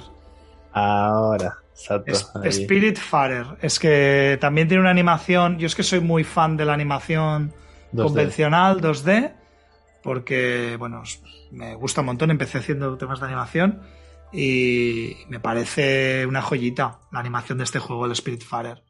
Pero ya tiene un, ya tiene un tiempo, creo. Sí, sí, sí. Pero sí, sí, sí, la temática. Pues nos pasamos a la siguiente categoría. ¿Quién le- ¿A quién le toca? ¿A ti o a mí? Ah, como tú quieras. Si quieres empiezo yo y le damos aquí dando. Sí, aquí de- debo decir que no he sido capaz de mencionar nada, ningún juego español. Me sabe fatal. Si alguien de los oyentes quiere recomendar algún juego español en la categoría de Games for Impact eh, de este 2021, que nos lo deje en los comentarios o nos lo mencione por Twitter y al menos pues los que nos escuchan dirán, hostia, pues vamos a mirarlo, ¿no? Porque me sabe fatal. Claro. Yo no, no he sido capaz de identificar a ninguno. Y a lo mejor la estamos pifiando muy fuerte, ¿eh? pero bueno, dejemos, dejemos ahí ¿Quién sabe? la- A lo mejor- a lo mejor hay uno. A lo mejor hay alguno que desconocemos y mira. en la, en la- queda, queda en la trascendencia ahí pendiente, ¿vale? Pues el siguiente tema a tratar, sin duda, es los mejores indies. Que bueno, ya, ya, ya se sabe el título realmente, que son juegos que no vienen de grandes estudios ni tampoco tienen grandes presupuestos, pero han hecho joyitas que realmente este año han marcado, ¿no? Han llamado a la puerta a más de uno y que le llame la atención para, para jugarlos. Sin Esta es duda- una categoría brutal. Sí, y encima muy interesante para nosotros, porque realmente a más de uno que está aquí escuchando que le interesa el hecho de desarrollar uno y saber un poco por dónde se puede enfocar. Hay uno en particular, que ya lo mencionaré, que me da mucha atención. El problema es que dicen que para que te encante el juego no te puedes spoilear, porque es, es la magia del juego. Pero bueno, a ver, los juegos son eh, 12 minutes, o sea, 12 minutos, Death's Door, Inscription, como no, Kena, Bridges of Spirit, por supuesto, y Loop Hero. De aquí, decir que el, el do- el 12 minutos realmente tuvo mucha repercusión y llamó mucho la atención. Gustó mucho. Luego Sí. había gente que quejaba que era, que era muy corto, o sea, bueno, sí, críticas pues, hay muchas realmente, pero sí que es verdad que llamó mucho la atención este, este juego y sobre todo por su género y su estilo. Luego está el Death's Door, que este sí que no lo conocía. El Death's, el Death's Door es, una, es un pepino de juego que hay quien lo considera como una especie de mini Souls-like, Hmm, con cámara isométrica, isométrica. con un rollito que recuerda un poco a los Zelda, pero eh, bueno, aparte de que mm, tiene una, un ambiente, una ambientación como os- oscura. eh, oscura en el, en el que llevas a un- una especie Un de cuervo, cuer- sí. cuervo que eres como eres un segador de almas en el que tienes que llevarte las almas al, al otro mundo y al parecer cuando tienes que que es que te encargan de hacer un, una, bueno, segar un alma, ¿no? Pues resulta que no puedes porque alguien se te anticipa o te surge un problema y te quedas atrapado en una especie de, de situación que, que tienes que resolver. Entonces, está muy refinado, o sea, es una, una experiencia que se siente muy bien, rollo Metroidvania, ya te digo, con un poquito de Dark Souls, eh, estilo Zelda, o sea, es que, es que lo tiene, tiene un poco de todo. Tiene un poco de todo, exacto. El- el- la paleta de colores está súper bien, eh, la jugabilidad. eh, además, eh, incluso incluye algunos puzzles. Mm, los, los combates con bosses están rollo muy acabados. Mm, Son, son personajes con un diseño muy, incluso te diría, un pelín Ghibli. O sea, tiene algunos personajes que parecen un poco Ghibli. exacto. Así en plan oscuritos, de las pelis de Ghibli más oscuras. Eh, en plan viaje de Chihiro o algo así, ¿sabes? Hmm, Mm, la verdad es que está muy bien, está muy bien, muy, muy, muy, muy bien hecho. Em, yo creo que el único que está aquí que, que, bueno, no me, no me voy a anticipar, lo voy a dejar aquí puesto en, el- en menciones y luego lo decimos. El Death's Door. El, el otro que lo dejo aquí anotado que se me había olvidado. Vale. Luego está el Inscription, sobre todo, que este es el que te decía, que este me llama mucho la atención, porque envía muchas reseñas de él. Sí, Y este, sí. este quiero reservar un pequeño hueco en mi vida para jugarlo. Porque realmente todo el mundo lo dice. Si este juego, o sea, este juego mm, llama mucho la atención y está muy bien, pero es que no, no puedes mirar ningún análisis. Y ese es el problema, que realmente cuando buscas anuncios o de qué va, a ver si tiene el, el concepto cartas, sí que es Bueno, yo he indagado lo mío y Sí. he descubierto cosas muy interesantes. te- Uy, uy, uy, los spoilers ya vienen, ya bien. Pero no te voy a, no te voy a spoilerear si no quieres, ni a ti ni a la audiencia. Solo decir que si os gustan los juegos de cartas y os gustan las escape rooms, Mm. es obligatorio. Porque digamos que tiene como dos loops de juego y están interrelacionados. Esto va de, de coger las dos mecánicas, o sea, los dos estilos de juego de cada experiencia inter- y conectarlas bien con ciertos giros inesperados de guion. ¿vale? No digo más. Vale. Entonces, claro, es, es oscuro, de narices, Sí, la temática es- lo tiene, me encanta. es muy, es muy creepy. Lo publica Devolver. em, es un juego que ha tenido una, re- una recepción muy buena. Si te mola el rollo procedural, también incluye un poco de, de esto. O sea, tiene genera- generación procedural. Rollo Slide Spire, ¿vale? Un poco Hmm. roguelike, roguelike, con las cartitas y con, y con el tema este que comentábamos. O sea que realmente es, es para ser es, es normal que esté metido en Best Indie porque es que claro se ve un juego de, de presupuesto muy reducido y está muy conseguido. Todo lo que estamos diciendo es súper original.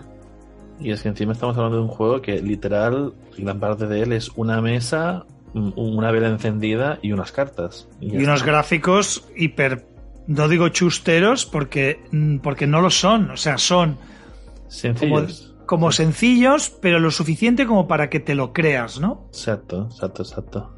Y esto tiene mucho mérito. Tiene mucho, Mucho. mérito. Entonces, eh, sí, sí. eh, además que la banda sonora también está muy, muy bien lograda. ¿eh? O sea, lo que es el apartado sonoro, han conseguido darte un poco de inquietud, al parecer. O sea, que te, te acojonas un poco. Totalmente. ya te ¿vale? digo que Porque como tiene la parte de exploración en la escape room, pues ahí no es solamente jugar al tablero en la mesa, sentado. O sea, es que esa es la gracia del propio juego, ¿no? Entonces nos quedaría por mencionar al, al, al, al bueno, Kena, Kena, el- que ya lo hemos hablado. Exacto. Y el Loop, luego Loop Hero, que claro, Loop Hero Claro, tú lo conoces este. Sí, he, he mirado bastante. Es curioso porque es un género. A ver, háblalo tú, un poco para que quien no sepa un poco de qué va. Sencillamente. Pues, a ver, mmm, es que Loop Hero es un, otro roguelike RPG con mucho lore y mucho loot. O sea, y lo que es innovador eh, a Tutiplen es que los gráficos son mega retro pixel eh, Sí. de una resolución bastante tirando a baja. Eh, no, no alardea visualmente en ese aspecto, pero es al, al mismo tiempo es su ventaja, porque es un juego muy rápido en el que pues avanzas a través de un loop, como bien indica su nombre, donde hay que instanciar una serie de cartas que hacen que el mundo eh, cambie sus, sus condiciones estadísticas. Y entonces eh, tu personaje que tiene que avanzar por un camino cíclico se ve modificada su equipamiento, sus estadísticas para combatir con una serie de enemigos, bosses, minibosses y demás que pertenecen a una especie de entidad maligna que se está tragando el mundo Mm. y la gente del- de, la, de este mundo pierde la memoria o está perdiendo los recuerdos de- del mundo. Entonces tú tienes que recuperarlo. Tú eres el héroe que va a recuperar el mundo, ¿no? A partir de... y la memoria de la gente. Y, y nada, y básicamente es innovador porque todo es bastante idle, o sea, funciona de forma automática. Eh, los combates son automáticos, pero claro, tú tienes Mm. que poder jugar con tus modificadores. O sea, modificas el equipo y los atributos con los modificadores y el juego tiene ejecución automática. Esto es como los TFT, o sea, los Team Fighter Tactics o cosas así que Exacto. tú modificas el equipo, las estadísticas y luego le das Start y miras el resultado. A Claro, ver si te ha cumplido o no te ha cumplido lo que esperabas. claro. Lo que pasa que, claro, está aquí porque, claro, al parecer es mega viciante. Tengo algunos alumnos que lo han analizado y me han hablado ya en profundidad y están enganchadísimos. Y bueno, yo me lo voy a comprar en Switch porque creo que es un, un juego que, aunque me han dicho que para, para mejor experiencia posiblemente ratón y teclado, porque es un juego muy de, Sí. muy de, muy de point and click directo. Claro. Tiene pinta, tiene pinta. Porque como tienes una matriz que es como un mapita en el que tienes que jugar con tu deck, porque tiene una deck además, que vas desbloqueando cartas para propagar, digamos, eh, edificios, eh, Los bosques, todo. bosques y todo tipo de recursos naturales que influirán en el, en el flujo de la partida. Pues claro, el tema del mando en la Switch no sé yo cómo va a ser. Pero te digo una cosa, no sé, ignorancia la mía. Switch tiene la pantalla táctil, no han aprovechado. Sí, pero es que nadie usa la pantalla táctil de la Switch, tío. Es como que, que me da como cosa tocar esa pantalla, tío. que se rompa, ¿no? No sé, eh, eh, supongo que sí, que, que se podrá usar el táctil, pero es que no, no lo veo, no lo veo. No, no- no lo veo, así que tengo curiosidad. Seguramente que será más cómodo en PC. Y no sé por qué Sí. narices no, no, no, me, no me animo. Pero, en, en resumen, cuando salga la Steam Deck, ¿vale? Ah, ah, amigo. Y Vale. tengo la suerte de que me llegue la Steam Deck, que te dije que la había pedido para... Sí, sí. había- tengo la reserva, pero no sé si va a ser una realidad para los que estamos en la primera fila de, de enero o febrero, creo. Esperemos que sí.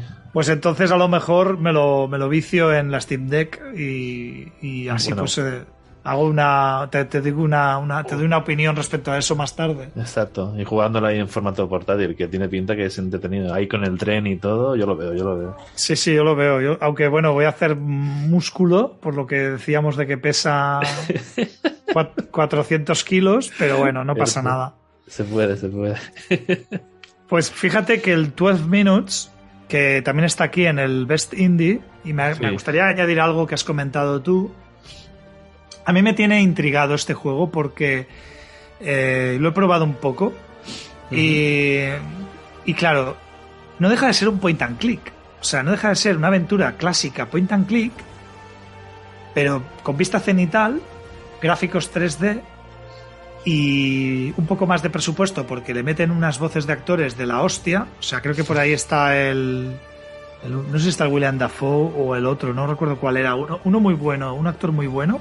Y también el del último rey de Escocia. Y hay como varios actorazos Sí. ponen- poniendo voces ahí del copón.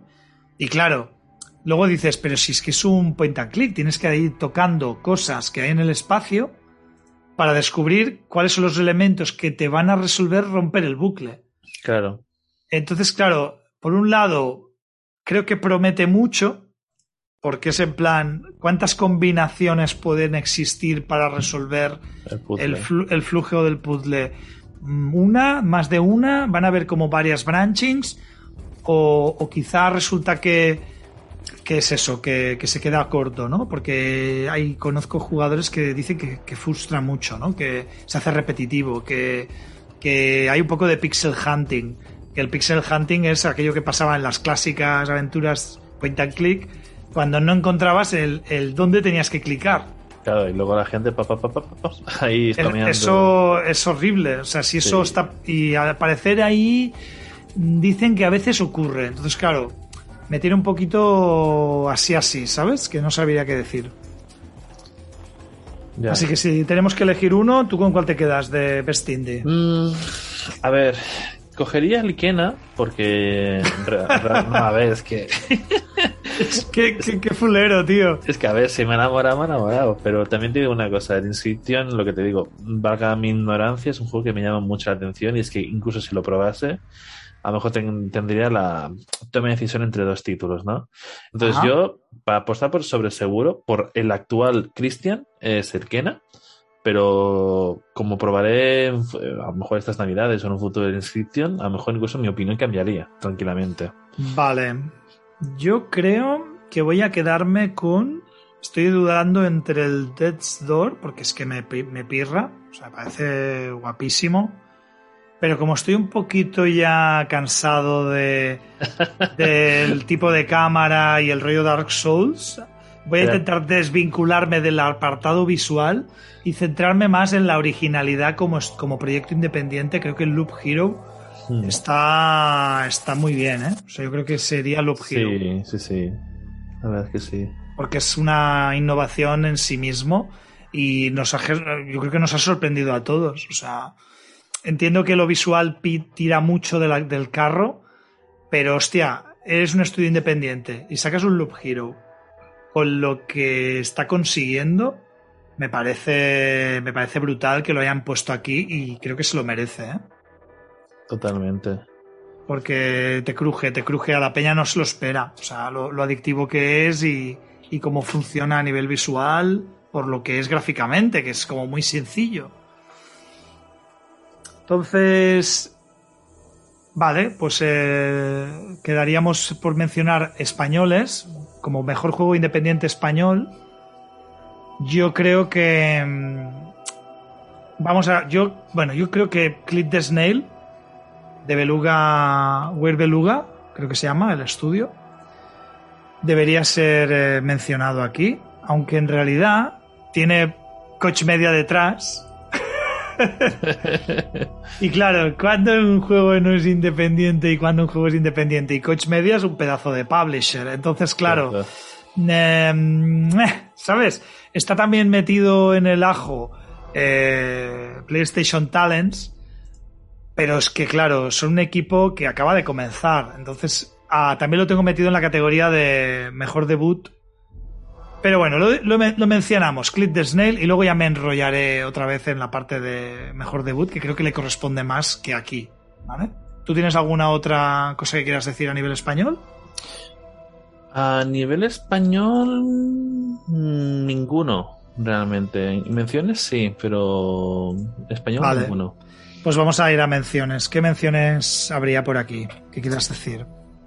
Hay una en particular, solo que ahora el estudio, sé el nombre, pero... ¿El estudio Nexile te suena de algo? Pues no. ¿Es, es Nexile? ¿Dónde son? A ver. Es lo que intento mirar. Espera. Sí, es que son muchas. Estoy mirando en Debuego, a ver si sale. Pero no está. O al menos no lo encuentro. Hicieron un juego muy chorro y muy simple que se llama Jump King, no sé si te suena a ti, que eres un caballero que lo único que puedes hacer es saltar. Bueno, también, también puedes caminar un poco hacia los laterales. Vale. Pero el, el objetivo del juego es saltar y escalar, escalar, escalar, escalar, escalar para arriba. hay ciertos. Ah, es que no es, no es, español, claro, claro, no es español. Claro, claro. Yo pensaba que sí, pero no, no, no, no es español. No, no, no, correcto, dime, dime. Pues el juego este es también una especie como de pixelar también. Y es ir escalando una especie como de. Bueno, al principio tienes niveles de todo: castillo, túneles, lava, agua, bosque. Pero el objetivo principal es ser el héroe de la leyenda de ir trepando hacia arriba, ir subiendo. Entonces lo único que puede hacer es saltar. es un plataformero, pero en vertical, completamente. ¿Cuál es la gracia? Que lógicamente, si en algún salto fallas, y te caes para abajo, volverás a los niveles de abajo. Claro, claro. Entonces, te puede ocurrir la muy mala suerte que a lo mejor vas por la mitad y tranquilamente como caigas, vayas, haciendo rebotes, te choques con... ¿Me explico? Te puede pasar de todo y llegas al principio del juego, ¿me explico? Entonces... O sea, en, en el Steam lo categorizan como terror psicológico, eh, plataforma. terror psicológico. sí, sí, sí, sí. ¿Y qué más tenía? Me parece que tenía eh, plataformas de precisión, ¿vale? O sea... Sí, porque es muy preciso. Claro, tú tienes... llega un momento que aquí tienes que ser aquí eh, físico, porque tienes que analizar, analizar el salto que vas a dar, en qué ángulo vas a, tocar, en qué rebote tienes que darle para caer bien en la plataforma. Tienes que tener en, consideración muchos parámetros realmente. Y mira que es un juego muy chorra, porque es eso, pegar saltos únicamente. Pero es un, título que llama mucho la atención y ha gustado también. Pues eh, ahí queda apuntado el Jump King en mención del equipo para mejor juego independiente. Debemos decir que no es un juego de, este año, pero bueno, aún así lo mencionamos porque uno no, tiene la posibilidad de ser mencionado con demasiada frecuencia cuando ese es indie, ¿no? Así que. Y, encima doblado al español, ¿eh? Ojo. Voces fantástico, fantástico. Pues mira, yo mencionaría en esta categoría dos juegos más que creo que son realmente potentes. Uno de mm. ellos eh, todavía no está disponible, pero sí está la demo y no sé cuándo va a salir. No sé si ya va a salir en lo que queda de año, pero la demo si la queréis probar se llama Tunic. Es un juegazo. Precioso. Es muy bonito. Es un juego de acción y aventura, exploración, en el que, bueno, creado por Andrew Schultz, eh, publicado por Finji. Así que entramos un poco en la dinámica de, de pues de un zorrito que tiene que explorar un lugar eh, de leyenda, ¿no? Con una, con una locura visual a nivel que recuerda incluso a Fez en algunos niveles, pero Fez en 3D sin pixel art, o sea, la paleta, el ambiente, pero el low poly eh, se siente súper bien, es una, una apariencia visual. Digo Fez porque realmente cuando lo vi pensé, es como Fez en alta resolución. Mm. ¿No? Entonces, claro, lo ves y dices, ostras, qué bonito, ¿no? Y lo juegas y notas que cada animación, cada, cada combate es muy, es muy técnico, o sea, no nos engañe la apariencia, parece fácil y es hardcore. Volvemos otra vez al rollo del combate preciso, mm. eh, los, los puzzles, los dungeons, una narrativa que parece bastante interesante. Em, por aquello de que, bueno, hay como distintos eh, secretos a los que tendremos que descubrir un poco el rollo del héroe, ¿no? Y la verdad es que está pepino, está pepino. Entonces lo, quería categorizar aquí porque es que el equipo que lo desarrolla es, no es un equipo de una persona o, dos o tres muy pequeñito, ¿vale? Mm, y el otro sería Omno, que este sí que está disponible ya en Steam, en Game Pass, en varias plataformas. Y este sí que es un juego que lo llevaba siguiendo desde hace tiempo. Salió en julio de este año. Es un, un, viaje de, de, descubrimiento, de exploración, tercera persona. Un environment art brutal. Lo ha hecho una persona. O sea, cuidado, ¿eh? Esto es muy fuerte. Porque lo ves y dices, ¿en serio? O sea, creo que son como siete años de desarrollo que ha tardado, o, entre cinco y siete años. Hmm. Eh, bueno, ya ves la animación súper fina, diseño de personajes exquisito, un buque visual buenísimo, mm, tienes monstruos del... Recuerda un poco a, a Hop. Es verdad. Me recuerda un poco a Hop, pero claro, y un poquito también a a este juego eh, de Anapurna de, bueno, de ascender la montaña, que antes me comentabas tan famoso, Journey. El Journey, exacto. Tiene un punto entre Journey y Hop, ¿no? Y, y, la música es muy atmosférica, tiene un punto así muy, muy bueno. Entonces, eh, con puzzles, por supuesto, ¿vale? Entonces, este juego yo creo que es mencionable, no está en ninguna categoría, es una pena, pero claro, es un juego muy pequeño, no sé cuánto durará, pero tiene mecánicas de dash, tiene mecánicas de teletransporte, es interesante, es muy, muy variado, muy interesante. Yo este no lo conocía. Conocía el Tunic, sí que es verdad que me enamoré puesto artístico y me recordaba mucho a los antiguos celdas, realmente. Sí, sí, sí. Y incluso la vestimenta del zorrito y todo está muy chulo. Incluso el, Ocean's Horn, que era una especie como de copia. Sí, sí, cierto, cierto, cierto. Que era como una idea, ¿no? De un Wind Waker, pero desde arriba. De, es que el, Tunic es un poco como el Link's Awakening, pero tendiendo a serio, ¿no? Un poquito tendiendo a más, a más serio. Y, Completamente. Y luego el Omno, pues lo que hemos comentado, ¿no? Esta especie de reinos llenos de ancestros, de ruinas, de parajes olvidados, así en plan. Jugando mucho con lo que es el efecto sonoro y lo visual, para darte emoción realmente con lo, con lo que ves. Entonces... Sí, tiene como distintas mecánicas interesantes, ¿vale?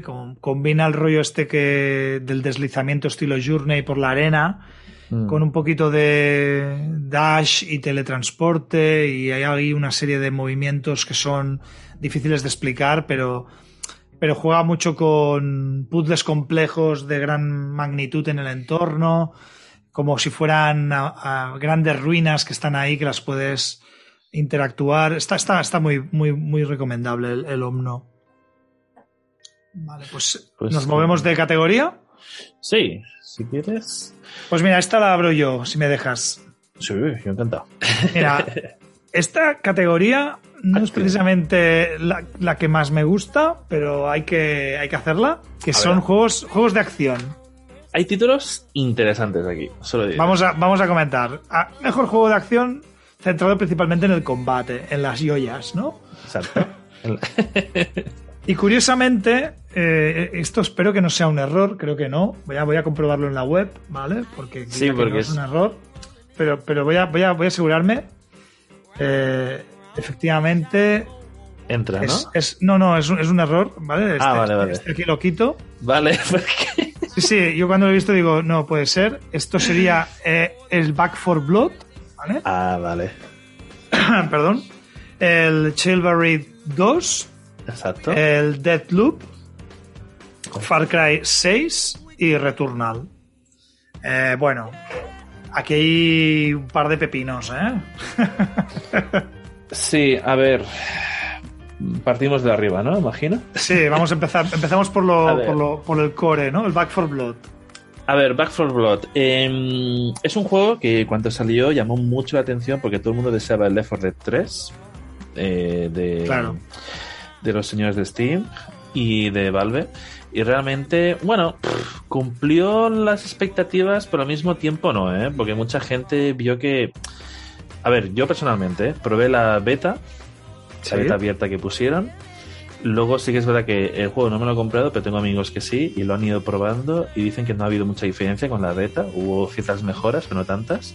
Y sobre todo la queja principal, no sé si esto ya lo han mejorado a día de hoy, es el tema de la inteligencia artificial de los NPCs. O sea, realmente es un juego que te obliga a jugar con tres personas más, porque si no, los NPCs no te hacen ni caso, no te curan, no te ayudan. Eh, una cosa que te queda. Eres un miserable, ¿no? o sea, no sé si se juega buena vez los Left 4 Dead. Sí, tanto. ¿Sabes la, mítica que cuando viene el Hunter o viene el típico zombie especial que si te coge te tienen que ayudar porque si no, no puedes hacer nada? Eh, yo que sé, te tienen al suelo o te, enganchan en algún sitio o lo que sea. Hace falta realmente la ayuda de lo que son tus compañeros NPCs. En el Left 4 Dead te ayudaban. Aquí al menos yo me acuerdo que me moría de risa, cómo, cómo, pasaban de mí. Eres un miserable que te quedas ahí tirado, ¿no? Claro, por eso. Entonces, sí que es verdad que han implementado mecánicas nuevas, como por ejemplo un sistema de mejora de cartas, eh, mejoras de personaje también, cogiendo un poco idea del uno de zombies que también sacaron el Guerra Mundial Z, el World War Z. Sí, sí. Que hay como clases y cada clase con una serie de puntos, pues como el médico lo puedes mejorar más para que cure más o empiece con un botiquín extra, cosas así. Entonces, es como un juego que ha cogido como, ¿cómo decirlo? Se ha copiado de los que se habían copiado de su antecesor. ¿Me explico? Claro, o sea, ha ido claro. cogiendo como esa idea. Sí, ahí no arriesga. No, no arriesga. Entonces, a ver si para quienes deseen realmente un nuevo Left 4 Dead y decir que están jugando al 3, o esa idea hipotética del 3, pues es una buena toma de decisión el Back 4 Blood, pero sí que es verdad que hay muchas cosas que faltan pul- por pulir. Vamos, que no le vas a dar el, el No. título a la No. mejor a la, a la categoría, ¿no? A este no, realmente. Vale. Pues vamos a pasar, porque yo de aquí no puedo opinar del Back 4 Blood, eh, no lo he podido catar, lo he visto, pero no me, no me seduce demasiado la idea. Así que vamos al Chivalry 2, que este, bueno, es bastante reseñable, ¿no? Sí, Chivalry 2, eh, yo jugué, bueno, si vieras mi perfil de Steam, le eché muchas horas al, al prim- al prim- al primero, realmente. Sí, sí, sí, sí. El, el Chivalry 2 está muy bien porque mejora muchos aspectos del segundo, ay, perdón, del primero. Y realmente muchas cosas que tú cuando juegas al primero notas que faltaban, pues este te lo, te lo han implementado. ¿Dónde, ¿Dónde crees tú que innova principalmente respecto al anterior? ¿Qué es lo que destacarías? Mira, por ejemplo, una cosa muy chorra, como por ejemplo, tú puedes llevar un caballo en medio de la batalla, es una cosa que no podías hacer en el anterior. O por ejemplo, que hubiera diversidad a la hora de atacar a tus enemigos. El primero solamente tenías las cuatro Ahora direc- tienes mogollón de variedad, ¿no? Sí, incluso puedes atacar de distintas formas o puedes coger objetos y lanzarlos tranquilamente. El otro no, no, no lo tenía para nada. Solamente que ahora lo estaba buscando. Eh, hay un título que es una especie como el Mordau. Hmm. No sé si lo conoces, el Mordau. El Mordau es un juego de Triternion, que es otra, otro estudio, que su factor es que se copió de Chivalry, realmente. Pero se copió de Chivalry y bien, porque todo lo que carecía Chivalry Se lo pusieron ahí. se lo pusieron. Cogiendo tonterías tan básicas como, por ejemplo, tú te podías personalizar el personaje y no era realmente una guerra entre dos facciones que cada facción tenía que ir a su color, sino tú podías disfrazarte de, eh, ¿cómo se dice? Un pagés, un... Un, un- un granjero. un granjero cualquiera, llevar ahí la hoz, por ejemplo, o una pala y empezar a, a- a- a dar palazos a caballeros con armaduras doradas. O sea, podías hacer lo que quisieras. Te podías vestir como tú quisieras realmente. Eso está muy bueno. Eso, podías colocar trampas como cepos, podías incluso coger una piedra del suelo y tirársela a alguien en la cabeza. O sea, tenías como muchas opciones para moverte en los escenarios de lucha. Y encima los campos eran grandes, porque como había el factor caballería, pues se entendía que, vale, habían murallas y habían eh, patios de castillo, pero luego también habían terrenos más abiertos para hacer buenas batallas épicas. ¿Qué Claro. pasa? ¿Qué pasa? Esto gustó mucho y mejoró mucho en cuanto al primer Chivalry. Claro, luego llegan los de Chivalry 2, Thor. Banner, y dijeron, hosti, que este otro que se nos ha copiado nos ha hecho todo esto. Así que nosotros vamos a coger también esas ideas y vamos a poner en nuestro juego. Claro. Entonces, claro, viendo los dos juegos por encima, tú los ves y los ves como muy idénticos ambos. La diferencia es que a lo mejor uno es temática. Creo que Chivalry 2 tiene un poco de lore, tiene un poco de historia, porque el primero no tenía modo historia, pero este lo han, lo han como añadido. Bueno, en realidad es más. Este se centra mucho en el multi. Sí, a, sí, a sí. pelo. Sí, siempre se han Pero esto es como Call of Duty. Tú realmente la historia, salvo algunas excepciones, tienes la típica historia que te dura dos orillas, pero inmediatamente que has hecho la historia, ¡pum! al multijugador. Porque Hay, hay ocho mapas, ¿no? Y Sí. a pegarse. Y venga, Claro. pues creo que son 30 jugadores, ¿no? O así. Exacto, entonces, claro, entonces la cosa es en el Chivalry, ahora realmente lo que son los jugadores han encontrado que quienes se han cansado del Mordau por probar algo distinto se han metido al Chivalry 2, pero realmente están viendo que es exacta- exactamente lo mismo. No, no, no hay mecánicas nuevas ni no van en nada especial. Mm, Y además tiene el rollo de los micropagos que también te pide, te pide TK, ¿no? O sea, porque. Sí, sí, sí. O sí. sea, aunque tú le dediques horas y demás, es un juego que quiere monetizar, ¿no? Que tiene Claro. un sistema de monetización un poquito agresivo, ¿no? Exacto. Suerte que al menos no es algo rollo pay to win, pero sí que es verdad que lo tiene. Lo tiene, lo tiene. Claro. A ver, se, se puede reconocerle el mérito como juego de combate porque es absolutamente caótico y destructivo, ¿no? Y claro, los equipos de. Puedes luchar, creo que en primera y en tercera persona. Puedes, puedes hacer eh, combos, puedes hacer. Eh, hay como mogollón de clases, me parece. Bueno, muy, muy, muy completo para fliparse ahí con los colegas. O con, o con desconocidos, porque claro, ahí te montas las melees a muerte y, y es, una, es un escándalo gore, ¿no? Cosas nuevas que metieron, por ejemplo, son las armas de asedio también. Puedes montarte Ah, una, claro. cata- una catapulta y lanzarte por ahí. O sea, puedes hacer un poco de todo eso. Sí, en, esa, en ese sentido mm, es, es lógico que haya entrado porque el resto, pues hemos hablado de Deadloop otra vez. Far Cry 6, que aquí, hombre, mm, bueno, tengo mis, Tus. mis tengo mis, mis puntos críticos porque no soy fan de la saga, pero, pero claro, porque ¿tú qué crees? Yo, yo considero que que sí, que es verdad que te, te da como mucha libertad, te da muchas maneras originales de luchar, ¿no? Y de, y de combatir haciendo tus chapuzas, ¿no? Con las armas y con, y con todo. Y es lo que entiendo que fomenta aquí el, el- el- el que esté en esta categoría, porque precisamente, pues yo qué sé, desde usar al, al chucho ese para distraer a la peña o, o poder tirarles un cocodrilo, o sea, es que lo de poder ir con un cocodrilo y que, y que les tires el cocodrilo que va contigo, o sea, eso me parece ya... eh, ese es el punto más innovador de la saga. Pero escúchame, que en anteriores tenías, por ejemplo, lo de ir sobre un elefante con una escopeta. ¿Me explico? Sí, sí, O sea, es es que- la, la locura extrema, realmente.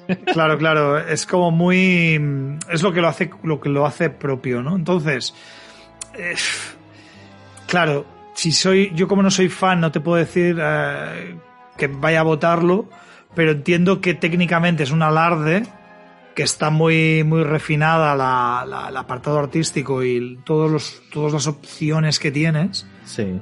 Eh, y claro, invita mucho a, a hacer el gamba, ¿no? A, a buscar la manera más, más original de, de vencer, ¿no? A los, a los Mm. que son los, bueno, la revolución está a la milicia, ¿no? A la siendo, milicia. Tú, siendo tú los guerrilleros, pues coño, eso está muy...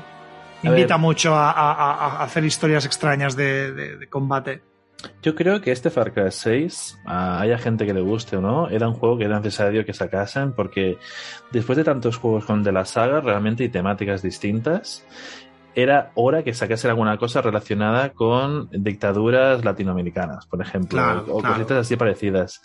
Y este sí, verdad- sí que es verdad que el villano está muy bien implementado, que hayan cogido a Sí. Giancarlo Expósito, un actor de Breaking Bad tope conocido, y le queda muy bien como anillo del dedo el papel de dictador y está muy bien. O sea, sí, eso es- está muy creíble. está- de, está muy creíble. de hecho, creo que además eh, se, se ve clarísima la referencia, o sea, lo que tú dices, pero en parte mm, quizás sería como muy eh, criticable eh, o no el hecho de que te lo puedes creer porque es como la revolución en Cuba, está muy, muy claro, pero luego constantemente pues eh, te está diciendo que, que recojas eh, ítems por todas partes y que te, y que te equipes, ¿no? Entonces, Claro. claro, a veces Claro. tú dices, a ver, ¿en qué estamos? O sea, ¿nos vamos, vamos en serio? ¿Vamos en serio o no vamos en serio? vamos a como- farmear, vamos a farmear. Exacto, entonces no acabo de creer, o sea, y mira que en, por ejemplo, en Red Dead Redemption 2, que, que, bueno, tiene su punto de, de ponerte en modo, en modo saqueo y empezar a, a- a buscar entre los bolsillos de todos los cadáveres. Yo me acuerdo de la primera misión, de una de las primeras misiones del tren, que me estaban diciendo, vámonos, que nos van a pillar, vámonos, ¿no? Que ya hemos, ya hemos, eh, hemos parado el tren y los hemos matado a todos. Pues yo me estuve ahí media hora como un scavenger cogiendo todas las, todos los restos de toda la peña, ¿sabes?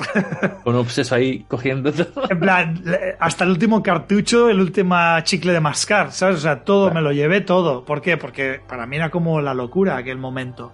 Y pe- perdía la inmersión porque claro, se suponía que podían llegar en cualquier momento y descubrirnos, ¿no? como bandoleros. Y yo creo que Far Cry está ahí, ¿no? En plan, este problema de, bueno, mm, todo mola mucho, es todo muy guay, muy revolucionista, el punto este de... Y luego pues se rompe la inmersión por cuando este... hay locuras, cuando hay locuras. Exacto. Es que esto es como pasa con el Sign Row, por ejemplo. Tienes el Claro. GTA que es como así decirlo, juego de mundo abierto, un poco más no real porque también tiene sus locuras. El. GTA no hablemos de ello. Sí, Pero sí. Silent Row es que no se toma en serio en sí mismo para nada. O sea, por mucho Pero que este le pasa lo mismo, a este le pasa Sí. lo mismo. Exacto. Es como que no, bueno, pues eh, si te acepta, eh, si te gusta eso, pues para adelante. Y luego tenemos el Returnal, que claro, el Returnal, pues hombre, mm, es, con- es conveniente. Claro, sale aquí porque Housemark, cuando lo meten en el catálogo de la Play 5 para arrancar las ventas, me parece que es un roguelike Hmm. sci-fi muy guapo, o sea, rollo Visualmente y el concepto roguelike aquí está muy bien implementado. Claro, está muy fino, muy fino, muy fino. Entonces, si, si quitamos lo narrativo, que es lo flojo, en mi opinión, Sí, el, Exacto. el- el rollo mecánico, el rollo de combate y lo que te pide, está muy, muy bien. exacto. Es- Y esa temática que tiene y le queda como anillo al dedo. Es como un Doom Eternal, pero venido a más, más asequible, ¿no? Exacto. En vez de matar demonios, pues derrotas alienígenas con un estilo así. A mí con el traje del- de la protagonista y esto me recuerda Claro. un rollo la Alien Isolation incluso. O sea, con- Sí, con sí. todo.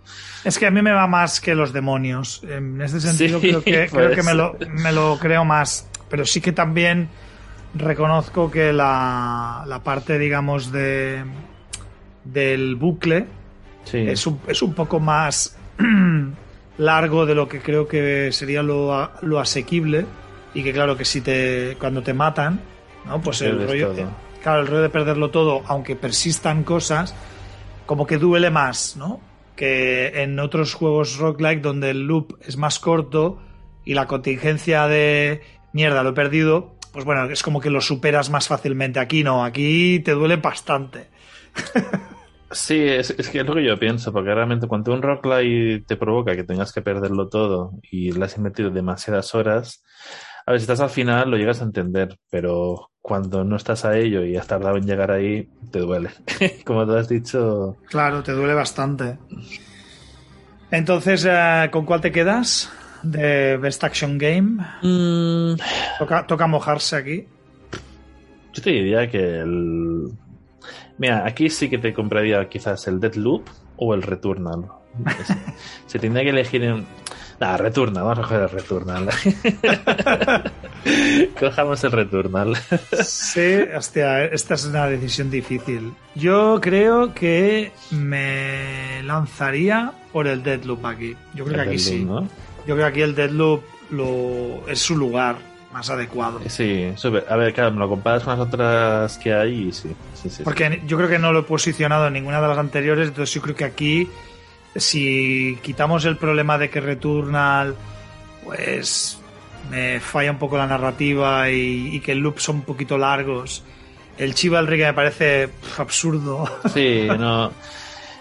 Es que. eh, poco accesible para muchos jugadores. Entonces, claro, como Mm. Award, Award del año, decir un juego que solo pueden acceder usuarios que tienen acceso, que entiendo que, que pueda estar ahí, porque. Pero es lo que tú has dicho, no es una innovación, ya está copiando de otro, ¿no? Exacto. Y el Back for Blood, pues ni de broma. Eh, el- el- es que ya queda. Y el Far Cry 6. Pues Uno bueno, más, uno más. Es otro más que va en la lista de tal, con lo cual Deadloop realmente aquí, pues, coño, destaca en relación Claro. a los otros, destaca bastante. Entonces yo creo que eso es lo suyo.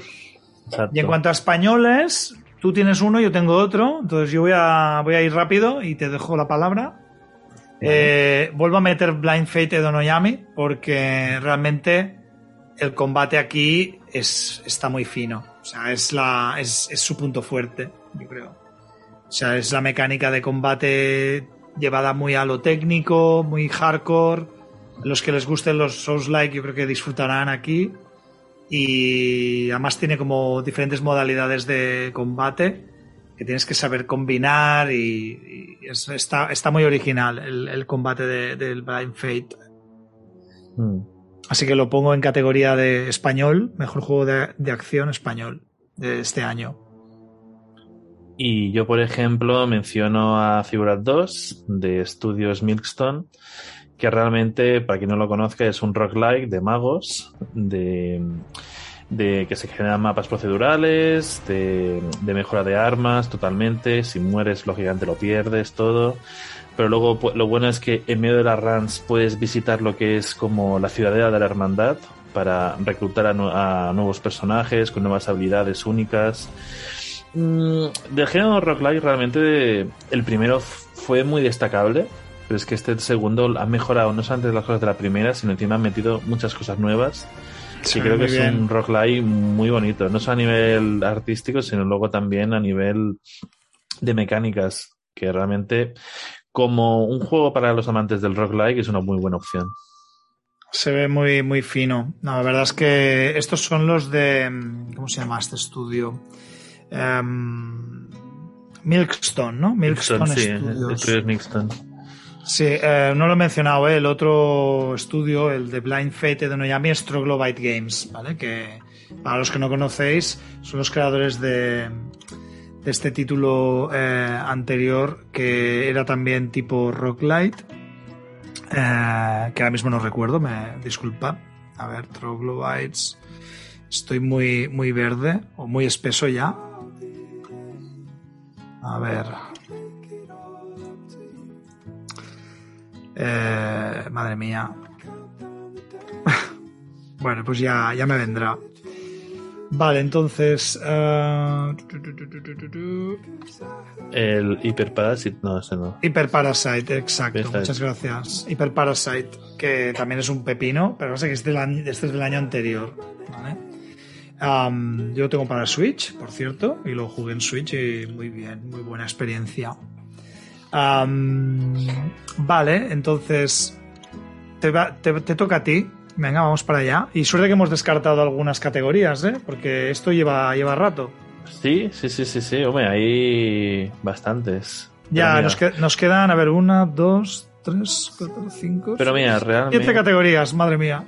Pero mira, por ejemplo, sin ir más lejos. A ver, la siguiente categoría es mejor eh, juego de acción-aventura. ¿Vale? Sí, sí. Realmente los que están aquí son conocidos. Tenemos el Marvel's Guardians of Galaxy, que lo hemos hablado a nivel narrativo, el Metroid Dread como GOTI, el Psychonauts 2, que ya se ha mencionado varias veces, el Ratchet and Clan, de nuevo. Esto está fácil. Está fácil. Y luego está el Resident Evil Village. A ver, yo de aquí, la primera que me casaría realmente en cuanto al concepto acción y aventura yo supongo que tú el Psychonauts, pero yo me cogería el Metroid, por ejemplo. Claro, claro. Es complicado, porque si pudiera y lo hubiera probado, te diría Ratchet and Clank. Hmm. Porque es la combinación perfecta. Pero claro, los puzzles son como menos sofisticados, quizá. Claro, flaquea por en em, eso. Flaquea por ahí. Entonces, en el equilibrio perfecto, entiendo que Metroid podría ser una, una opción muy buena muy buena, sin duda. Mm.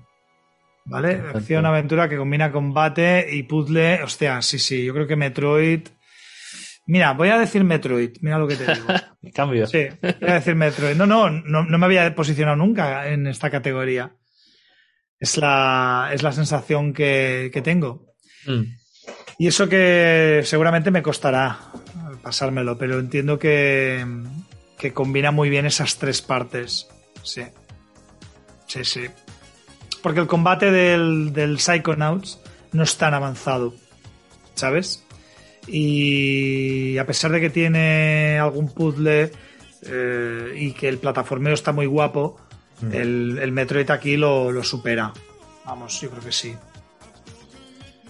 Y luego veo que hay menciones españolas, ¿no? Sí, en, españolas tenemos eh, Treasures of the Aegean, o Aegean, que es eh, de Undercoders, que es un, juego súper interesante, eh, ambientado en, una, en un setting estilo, eh, bueno, civilización minoica, Es, es una, una, civilización que está inspirada así en el rollo griego, ¿vale? Mm. Y la verdad es que mola mucho porque es una especie de parkour Vania, o sea, como un parkour, juego de parkour Metroidvania. Parkour sí, sí, sí. Con una estética 2D súper interesante, en plan tipo cómic. Dibujo. de dibujo, una animación eh, que recuerda un poquito al, flashback y estos juegos de plataformas 2D de, la época dorada, de la época que, que molaba. Eh, aquí se me nota las canas y las, y las patas de gallo. Y la verdad es que aquí Undercoders lo, ha petado mucho porque yo cuando lo vi dije, hostia, qué pasada. O sea, está como muy interesante, tiene una estética muy guapa. El ritmo de juego es variado, o sea, tiene momentos de salto y momentos de puzzle. Y, y hay una historia que tienes que desvelar, que tiene que ver con un evento que es una catástrofe eh, mm. con, un, con un volcán y un accidente aéreo y has de resolver el misterio y hay distintas líneas temporales, o sea que parece chorra, pero no lo es. Es mucho más... No es chorra para nada esa historia. Tiene ahí una trama. Y eso lo hace muy buen candidato para mencionar en Mejor Juego de Aventura Nacional. ¿Vale? Mm. ¿Quieres mencionar tú alguno de los otros? Porque tenemos, es que esta categoría es como, parece que en España gusta y se han, colado unos cuantos. A ver, veo aquí uno que en particular me ha hecho mucha gracia cuando vi el trailer en su día, que fue el un Metal. Sí. Que literal es pues el primer Metal Gear, pero en pixelar. Y es que me ha hecho mucha gracia ver este juego realmente. O sea, es una. Y encima desde aquí España también. Entonces, sí, eh, está súper bien. Los juegos que hace Fran eh, es el creador de un Epic. Supongo que lo conoces. Hmm. Un, juego de, rol también muy guapo. Em, este, este juego que dices, el Metal, eh, bueno, es como muy variado, ¿no? Un pixel art muy chulo, unos gráficos guapísimos mecánicas de sigilo, ¿no? Exacto. Eh, tiene un puntillo así, pues eso, rollo Metal Gear, ¿no? Totalmente. ¿Qué más tenemos? El, Aragami, 2. Aragami 2, claro. Que bueno, pues lógicamente tenía que entrar, ¿no? Porque salió este año, salió creo que para septiembre, octubre, creo. Eh, bueno, pues los que conocéis la saga de los ninjas de la, de la noche, ¿no? Eh, con un rollo así muy stealth, ¿no? Eh, que tienes, tienes que. de Lince Works, ¿vale? Tenemos colegas de este estudio que colaboran con nosotros, con, con Level Up, y la verdad es que han hecho un trabajo espectacular. tercera persona, asesino, controlas las sombras, igual que el primero, pero innova con la posibilidad de llevar, en este caso, jugar partidas eh, cooperativas con tres ninjas y, claro, eh, hay que destacarlo en la categoría nacional porque, bueno, es un, es un juegaco, ¿vale? Entonces aquí se, se cuela perfectamente. Y bueno, pues si quieres mencionar tú al, siguiente. Eh, estaría Onirique, ¿no? Onirik, correcto. Que es como un juego de, de acción y plataformas. Realmente. Sí, Sí, este es un juego creado por The Village Games, un estudio también español, muy, muy ya senior, podríamos decir, dirigido por David Ferriz.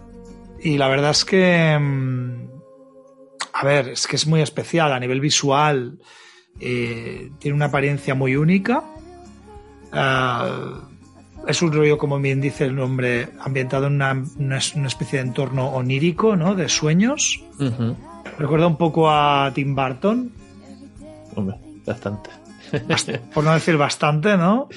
Eh, juega con la invisibilidad como mecánica principal. Y, mm, y le han puesto mucho amor. O sea, realmente se nota. Es un punto. Se nota que hay mucho cariño en la animación, en el entorno en la, en la apariencia y la jugabilidad. Y le, yo, yo, destacaría sobre todo el diseño de nivel, ¿no? O sea, el mundo este abierto, que, que es como es un cierto cierto en cierto modo mundo abierto no o sea es un tipo open map. Mm, entonces encontrarnos un juego nacional de mundo abierto con con nada sistema de plataformas estética Tim Burton pues hombre. Llama la atención. Sin duda. Entonces yo lo, lo, lo veo que entra y nos quedaría Super MacBot no exacto. Que es un juego rollo plataformas de temática así como robótica futurista y está muy chulo también este. Este estaría como muy inspirado en el rollo celeste, ¿vale? En plan plataformas hardcore, mm, jugando con la física y la, lo que serían las fuerzas electromagnéticas, ¿no? El, el, protagonista no puede saltar, sino que puede usar fuerza de repulsión y atracción y debe saber pues combinar ese, ese momento, ¿no? Para mantener el, la inercia correcta, ¿no? Y, y, bueno, sortear todo tipo de, de trampas y, y, plataformas. Y de estética pixelar muy chula. Además, eh, recibió el apoyo de Team 17, que es un gran publisher. Así que Mucho. hay que reconocerles que como, como acción-aventura, pues eh, súper bien. Entonces, ¿con cuál te quedarías de estos juegos nacionales? Quizás el Aragami 2 realmente, porque la primera entrega me gustó mucho y el segundo no lo he probado todavía, pero viendo trailers y anuncios tiene muy buena pinta, realmente. Aquí hay, hay... aquí hay nivel, ¿eh? hay, hay, hay, mucha, hay mucha, mucha hora y mucha teca metida. Exacto, sí.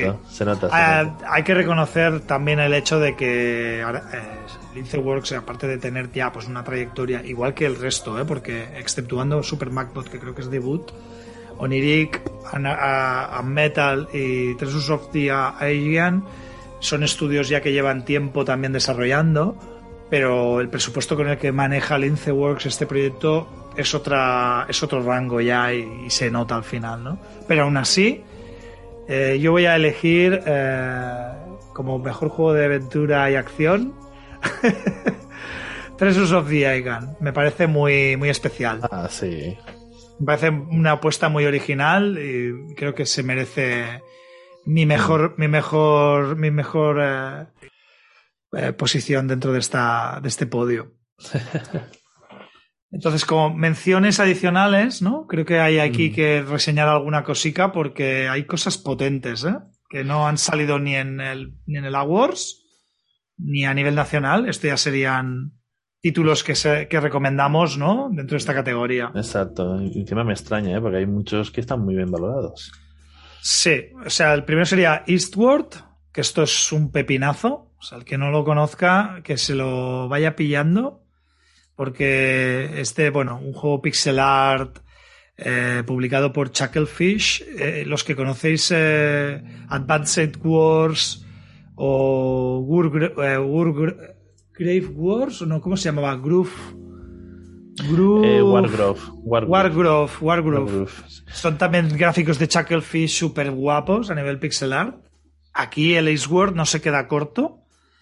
Una ambientación distópica eh, preciosa. O sea, el pixel art de este juego es muy bonito. Excelente y la, la mecánica de juego eh, es así tipo top-down clásico RPG de acción, una acción no muy, no muy frenética, es una acción más bien tranquila mm, para todos los públicos, yo diría, ¿vale?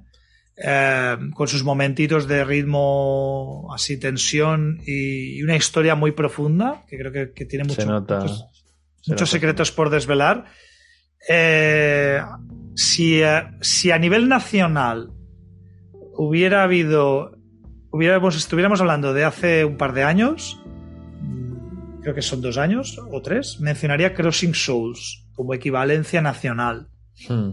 ¿Vale? Pero, pero eso ya fue hace tiempo y los amigos de Foratic, lo siento mucho, pero nos coláis este año. Pero que sepáis que es un juego real también, Crossing Souls. Está muy guapo. Y me recuerda a Sword, me recuerda a Crossing Souls aunque tienen, tienen temáticas diferentes, ¿eh? Crossing Souls es más de los 80, niños de los 80, rollo cine de los 80, y Eastward es más, otro rollo más, más eh, diferente, ¿vale? Un poquito Ghibli también, un poquito, un poquito más, más tiene, tiene cierta fantasía, ¿no? Más que ciencia ficción sí y fantasía. Mm. ¿Quieres mencionar alguno de los otros o los menciono yo? Bueno, en particular yo, a mí, por estilo artístico sobre todo, es el Lost in, the Ra- in Random. Sí. Este me recuerda mucho al Alice Madness Return, por ejemplo, o una estética así, grande, muy grande. muy estilo gótica de fantasía, inspirada en cuentos de hadas, realmente. Y todo gira en torno al, al concepto dado, ¿no? Realmente. Por eso- Esa es la gracia, sin duda. Muy original esto. Por eso, por eso. Entonces me gustó. ¿Puede ser que este juego al principio se llamase de otra forma? Me suena mucho. Mm, Algo de Dice. ser- Algo de Dice, me parece. Bueno, de- eh, está el Dice Dungeons, pero claro, es otro juego. Otro juego, ¿no? Vale, vale. Entonces, que sí, también ju- tira de, de dado. Es que han salido varios juegos con rollo dado. Eh, Ha salido uno también de una especie de estrategia de construcción basada en dados Mm, también. Lo, lo vi, lo vi, lo vi. Sí, Bastante sí. moderno, pero no recuerdo cómo se llama. Y luego está este que te digo, el Dice Dungeons. Y, y este Lost in Random, que es extremadamente Tim Burtoniano, ¿no? O sea, Exacto, Tim mundos de Colorine, mundos de Colorine, ¿no? Little Nightmare, o sea, sí, sí, sí, sí. Y el, el- el rollito del dado para el tema del combate, ¿no? Exacto. Que utiliza mecánicas eh, de cierto randomness y la verdad es que está muy, muy original, tiene una muy buena acogida a nivel de público en Steam y merece la pena mencionarlo.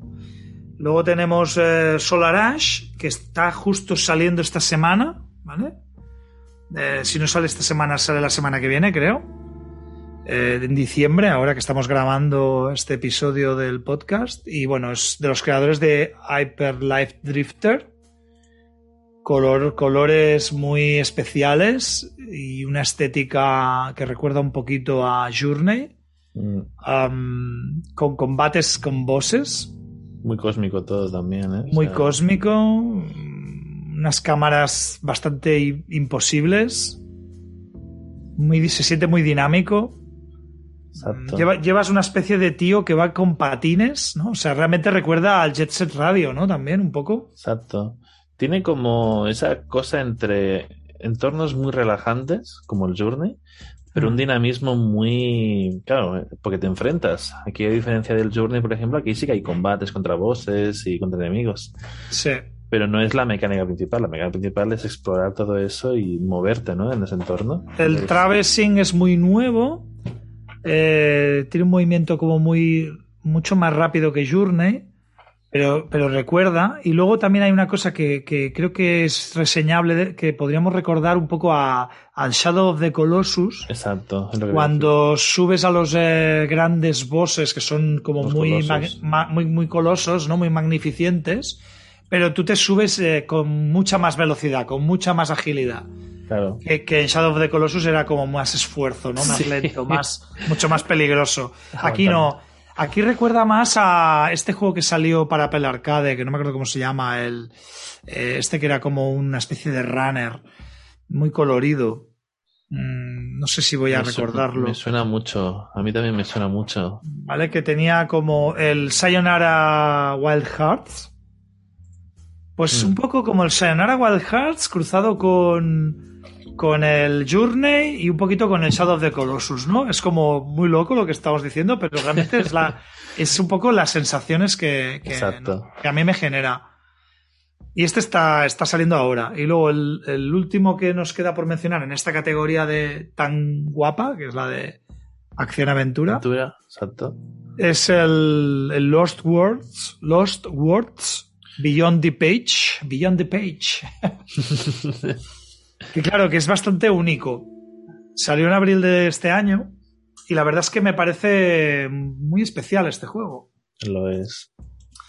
Porque usa un sistema basado en las palabras para completar eh, las plataformas, para completar el, el sistema de, de avance del juego. Y claro, un juego de plataformas, o sea, un juego de acción eh, y aventura, en el que usa también parte de la narrativa y de una manera diferente, pues me pareció muy interesante. Y de hecho, Eh, yo no conozco muchos juegos de este estilo, resueltos de esta manera. No, a ver es que no.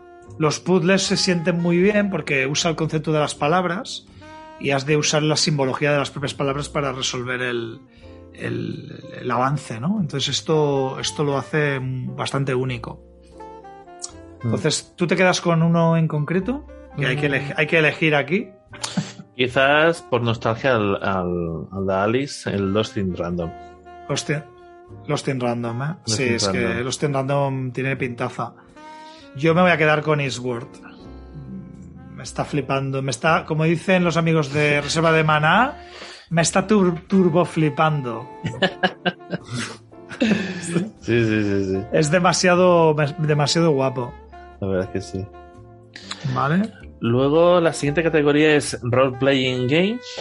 Que bueno, aquí han salido joyas, joyitas muy interesantes. Bueno, a ver, Es que esto, aquí tenemos un buen debate, porque está dentro de la categoría y lo han mencionado ellos, los de Game Awards. Entonces, eh, Cyberpunk 2077 está aquí, sí, está aquí. seleccionado en el Best Role Playing Game, cosa que no entiendo porque salió el año pasado, ¿no? Ah, sí, pero escúchame, si la Moncas ganó sí, sí. el premio tal por dos años después, Cyberpunk, mira. No, pero a ver, dentro de todo, de los muchos bugs que podía, podía haber tenido realmente, sí que es verdad que yo entiendo que puede estar en esta categoría, porque no deja de ser un juego basado en una historia. Y al igual que hicieron con el The Witcher 3, aquí se han centrado en ello también. Lástima Claro. que han tenido la mala fama y el mal renombre, ¿no? De varios errores. Pero bueno, He estado, he estado informándome y Mm. tengo entendido que después de un año se han corregido muchas cosas. Eh, La Play 4 empieza ya a ser más o menos jugable. Hay algunos bugs Sí. todavía, pero como que ya funciona mejor, hay más, es más óptimo. eh, no hay caídas de frames, no hay problemas de físicas. Hay algunos problemas a veces de, de clipeado y de, y de reposicionamiento de, Claro. ava- de avatares. Yo no lo voy a jugar nunca en Play 4, o sea, ya te digo, no, me voy, no me voy a arriesgar. Si lo, con- lo haré será en, en Xbox o en PC o Play 5. Pero Yo creo vamos, que Cyberpunk le, le, pas- le pasará o... Sí, yo creo que le pasará lo mismo que el No Man's Sky. Sí, se- una historia de redención, ¿no? Una no historia Man's de Sky, redención, una historia de redención. Exacto, la película. Claro, eh, a día de hoy yo tengo más de un amigo que la ha jugado y sabe que actualmente es un juegazo. Es un juego que está muy bien hecho. Pero claro, el problema es eso. Ya va con unos años de atrasados, se hizo muy buena publicidad en su momento que luego no cumplió. Entonces. Cyberpunk, yo no te digo que a lo mejor dentro de dos años más o uno sea un juegazo que, claro, merezca mucho la pena. Pero a lo mejor ha tenido un mal in- inicio. Sí, muy mal inicio. De hecho, yo creo que mm, es una verdadera pena y además nos está generando un, un efecto de repulsión generalizado a montones de jugadores que creo nos sentimos estafados o nos sentimos engañados o nos hemos sido engañados, ¿no? Exacto. el graffiti de la pared, famoso. y claro, y, y había mucha expectativa. Y a mí me pasó lo mismo con No Man's Sky. Afortunadamente no me lo compré en su día. Pero este caso en concreto eh, me gusta mucho porque yo soy fan de Cyberpunk. Yo jugaba a Cyberpunk eh, con mis amigos de, de- de chaval. Y le tengo mucha, mucha, mucho cariño a, la, a la historia del rol y al, y al- y al- y al universo Cyberpunk. Y el que me conoce que sabe que hemos creado juegos en el pasado con Thousand Gears, temática. Sabe que nos gusta mucho esta temática, porque bueno, creamos algún juego como el caso de Stress Taxi, que está ambi- ambientado en una temática cyberpunk también. Entonces, en este aspecto, eh, vamos a dejarlo ahí, porque Sí. mira, está ahí y no nos queda más que decir de él, se sabe ya mucho de cyberpunk. El siguiente es Monster Hunter Rise. Sí.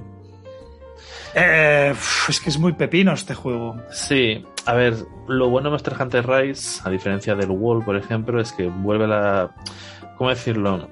El Wall se separó mucho de los clásicos, haciendo que eh, no fuera un público nicho, sino realmente fuera un público más casual o más amplio que llegase accesibilidad a lo que era el, el Wall, ¿no? En cambio, luego llega el Monster Hunter Rise que creo que no será exclusivo únicamente de Switch, lo tienen temporalmente, pero luego salta también para PC. Vale. Y lo bueno es que vuelve a los orígenes del Monster Hunter, con su nivel de dificultad y sus tipos de combate únicos, pero cogiendo innovaciones y dinamismos que tiene el, el World realmente, que hizo que realmente mucha gente se enganchara por este, esta franquicia.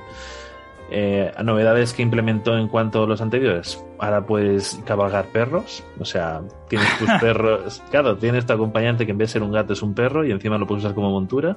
El tema de las Tower Missions, estas, ¿no? Exacto, las Tower Missions. Y luego tienes como especie como de gancho que te sirve para escalar y para moverte por los aires también. Sí, creo que hay algún problemilla técnico con la cámara en algún momento. Sí, Eh, sí, creo sí. que está dando un poco por culito, pero a nivel visual, pues hay que reconocérsele que es un portento y que en Switch, pues la verdad, mm, mola mucho. Aunque Claro. creo que si lo tuviera que jugar, me daría un poco de cosica, ¿eh? Jugarlo en Switch, también te lo digo. Yo creo que sí, que me voy a esperar y que, y que debo reconocer que a mí el World me flipó, pero es que lo he jugado en Xbox, el World. Entonces, claro, Claro. eh, con calma, graficotes y, y sin problemas. Pero en este caso, en concreto, eh, bueno, mm, creo que me voy a, a mantener eh, al margen de momento.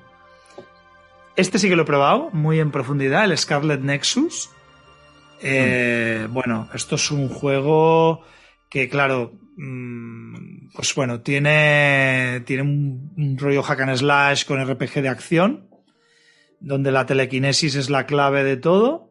Eh, un rollo cyberpunk, hay aliens con forma de planta, o sea, ¿qué más quieres? O sea, tienen, tienen, tienen formas de planta y, con patas y patas y piernas eh, y todo tipo de formas antropomórficas, es muy, muy surrealista.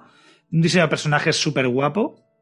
Eh, la estética hace el shaded rollo anime, si os mola el rollo anime, pues está súper guay. Eh, a mí, por ejemplo, me flipa porque me gustó mucho el Astral Chain en su día y tiene un rollo bastante que recuerda un poco. Casi te diría que me gusta más este que el Astral Chain. Eh, algunos ambientes son muy currados, o sea, los environments están muy guapos. Sí, se nota. Tiene un diseño de niveles un poco, pepi- un poco pobre, ¿vale? También te lo digo, que no, no esperéis encontraros un level design de "Oh, me revienta la cabeza explorando por aquí. O sea, es rollo para llegar a, las- a los combates y para descubrir un poquito las, las historias que es la parte profunda, digamos, del juego. Juega con el sistema este de viñetas, ¿vale? Este sistema de viñetas que se está poniendo tan, bueno, está como Hmm. muy de moda y le da un rollito cómic que si os gusta, pues guay, porque hay quien no le gusta. También debo, debo decir que a mí me, me parece lo correcto, no me parece ni, ni, ni chulo ni poco chulo lo de las viñetas. Pero, pero vamos, que está, se siente muy bien el combate, es dinámico, puedes combinar ataques con otros NPCs que vas adquiriendo dentro de lo que es tu escuadrón y juega mucho con las debilidades y con el sistema de efectos que aplican sobre el personaje, eh, rollo modificadores y estados alterados, básicamente. Y la verdad es que me está flipando. O sea, no me lo he acabado, pero, pero se siente súper bien y seguramente me lo acabaré. Entonces yo creo que este está bastante alto en mi, en mi podio. Mm. ¿Tú quieres mencionar los dos que faltan o uno de los dos que faltan? Sí, tenemos el Shinigami Tensei 5, realmente, que es la nueva entrega de Shinigami Tensei, que está muy bien, es el típico juego por turnos con el concepto de demonios, criaturas que puedes juntarlas y hacer nuevos demonios distintos. Crafteo de demonio. Exacto, el cafteo de demonio, exacto.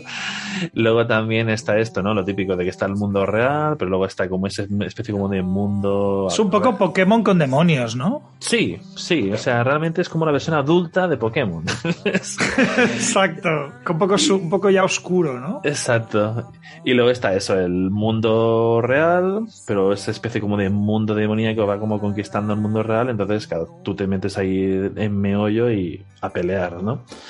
Y luego tenemos el Tales of Arise, que Tales of Arise, quien no conozca los Tales, es una mítica saga de, de JRPGs de por turnos también. y que ha gustado mucho. Pero es que ha gustado no solo a nivel artístico, sino a nivel sonoro y a nivel historia. Realmente es un juego que ha gustado mucho este, el Tales. Hombre, se ve muy interesante a nivel visual. Reconozco que la parte de los personajes es un pelín más adulto. No es tan, no es tan eh, infantilizado como algunos otros animes que a veces vemos en estos juegos. Y quizás esto sea interesante para el que no le suele gustar jugar a juegos donde el- los personajes son anime. Este podría ser el, el juego, excepción, ¿no? La excepción podría La, ser. la excepción, sí. Aunque, bueno, muy parecido al sistema de combate que comentábamos de Scarlet Exacto. Nexus, ¿no? Un poquito. Sí, porque encima las anteriores entregas era como los Dragon Quest, que era el típico por turnos, Mm. pero en cambio aquí han querido coger la innovación del Final Fantasy, los últimos Final Fantasy, a partir del 15 creo que era, y es un sistema de combate por turnos pero dinámico, ¿no? Es esa fusión ya de ya no hay que esperarse y pensar como Pokémon o como Dragon Quest. Aquí no, aquí ya casi rozamos el hack and slash, casi casi. Sí, es un poquito más técnico, ¿no? El combate. No es tan... Tienes que hacer combos de forma secuenciada. Exacto. alcanzar la estadística y luego ir combinándolo con los, con los ataques de tus compañeros. ¿no? Exacto. Luego tienes la área de combate, ¿no? Que se lo típico en un mundo abierto, pero la que hay un enfrentamiento, se cierra una arena para vosotros y eh, nada, ahí solo puede quedar uno vivo. Qui- Quizás más tradicional en el aspecto del setting, porque es una época medieval típica, ¿no? Ahí sí que no, no, Mm. no es demasiado. Bueno, para que les guste ese setting, pues es maravilloso. Y, y, hombre, si se puede criticar algo, que creo que aún se va notando que tiene legado, porque claro, es un juego que en realidad es antiguo, ¿no? O sea, la- bueno, esto es un, el nuevo título, pero viene de una saga antigua. Entonces, claro, el diseño de mapas todavía se sigue sintiendo un poco viejuno. O sea, Sí. rollo zonas cerradas, conectadas con puertas y límites, no, no se siente muy fluido, aún no se siente muy abierto. Exacto. Esto es un poco lo que quizás se le podría criticar, ¿no? Y Mm. bueno, y tiene un sistema de economía que por lo que tengo entendido es bastante complicado, ¿no? O sea, hay como muchos recursos y tienes que gestionarte ahí todo el equipo y el, y el sistema Es bastante flipado, ¿no? farmeo, mucho farmeo. sí, sí. Old, school, ¿no? Exacto. Vale, pues ya hemos mencionado todos los casos. Eh, vamos a soltarnos, ¿no? ¿Con cuál te quedarías? ¿Cuál crees tú que sería el The Best Role Playing Game de 2021? Quizás por la historia y todo, el Tales of Arise, porque realmente este último mencionado, no, está muy bien, créeme.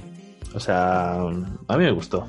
Claro, claro, no, no, y, y yo creo que es el que tiene más fans, eh, seguramente. Mm. Yo como no, no soy conocedor de la saga en profundidad, me voy a dejar llevar por el Scarlet Nexus, seguramente. Ya sé que no lo va a ganar ni de broma, pero me, me está gustando mucho. Entonces, como no he podido probar el Cyberpunk, por lo que ya sabemos, Monster Hunter Rise, hay que esperarse para PC, Claro. Shin Megami Tensei 5, creo que me voy a, voy a caer, al final voy a caer, pero... Sí.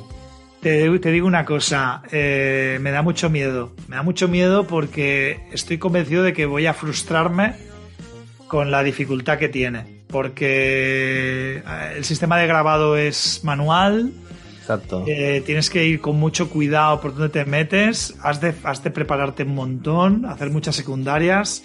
No, no, no me da la vida. no me da la vida para un Shin Megami Tensei, pero reconozco que debe estar pepino. Me parece que debe estar pepino, o al menos tengo la sensación, porque los personajes, o sea, me da como un río Death Note, ¿sabes? Sí, sí, sí, sí, completamente. Un río es- Death, Death Note en el que te molaría saber la historia de los demonios y ver un poquito cómo va, y la verdad es que Claro. eso me, me- me seduce. Es que encima, a diferencia de Pokémon, los Pokémon realmente tú los capturas y son tuyos. Aquí no, aquí tienes que hablar con ellos, negociar. Exacto, no es como lo que pasaba en Valkyria Chronicles. No, mira, mejor aún. Este otro que era como súper cutre, el, el, el, el Indivisible, ¿vale? Sí, Que, que es un juego guapísimo, de tipo Metroidvania, plataformas y tal. Combate con rollo en tiempo real, con, una, con un grupo de hasta cuatro jugadores. Tú ibas incluyéndote a tu, a tu party un montón de NPCs. Pero es que era rollo, hola, ¿qué haces? Y el tío te decía, pues nada, andaba por aquí y oye, te unes a mi, a mi, a mi ¿A mi contienda que voy a, que voy a liar la parda y, y el tío te decía, claro, claro, hasta la muerte y más allá. Y, Mejor amigo. y se- y era, y era tu mejor amigo hasta, el- hasta la muerte y, y te, per- te rompía la inversión. Sí. Aquí no, aquí se nota que hay que convencerles, tienes que saber cómo hacerlo. Ah, Hay que engatusarlos, sí, sí, hay que... Está, está interesante, eso se, se ve interesante. Entonces, si lo pudiera. Mira, estoy entre estos dos, entre ¿El Scarlet Nex? Nexus y el Shin Megami Tensei 5. Así que me voy a quedar con Scarlet Nexus porque es el que he catado. Vale. Y nada, y, y españoles, pues solo hay un caso, ¿no? Sword of Necromancer. Sí, sí. Sí, el Sword of the Necromancer, que es un videojuego eh, RPG de aventura roguelike creado por Grimorio of Games, eh, que salió en enero, justo, está ahí, que se cuela por la escuadra Eh, este año, y la verdad es que, bueno, mm, está gustando un montón, o sea, es un trabajo fino de, de action RPG, pixel art, donde tienes la mecánica de poder controlar, o sea, atraer a los enemigos y hacerte los tuyos también. Y, además está como muy, muy trabajada la parte de, bueno, pues poder revivir a estos enemigos desde tu lado. Y, y bueno, pues eh, este es el caso nacional que creo que entraría perfectamente en la categoría. El más destacable. El más destacable, sí, porque lamentablemente pues no, no me viene a la cabeza muchos más casos. Y como mención del equipo, pues tenemos dos más. El Unsighted y el de Ascent, ¿no? Sí. Unsighted mm, es un juego que es estilo eh, pixel art que recuerda un poquito a, a lo que sería el. El. Este, ¿cómo se llamaba? El. eh, el Hyper Light Drifter, ¿vale? Mm. es un poco más oscuro, eh, pixel art, mm, donde la- el tiempo tiene relevancia. O sea, puedes desactivar esta acción del tiempo, pero digamos que los personajes eh, pueden llegar a, morir si no les solucionas su problema antes de que se les acabe su tiempo de vida.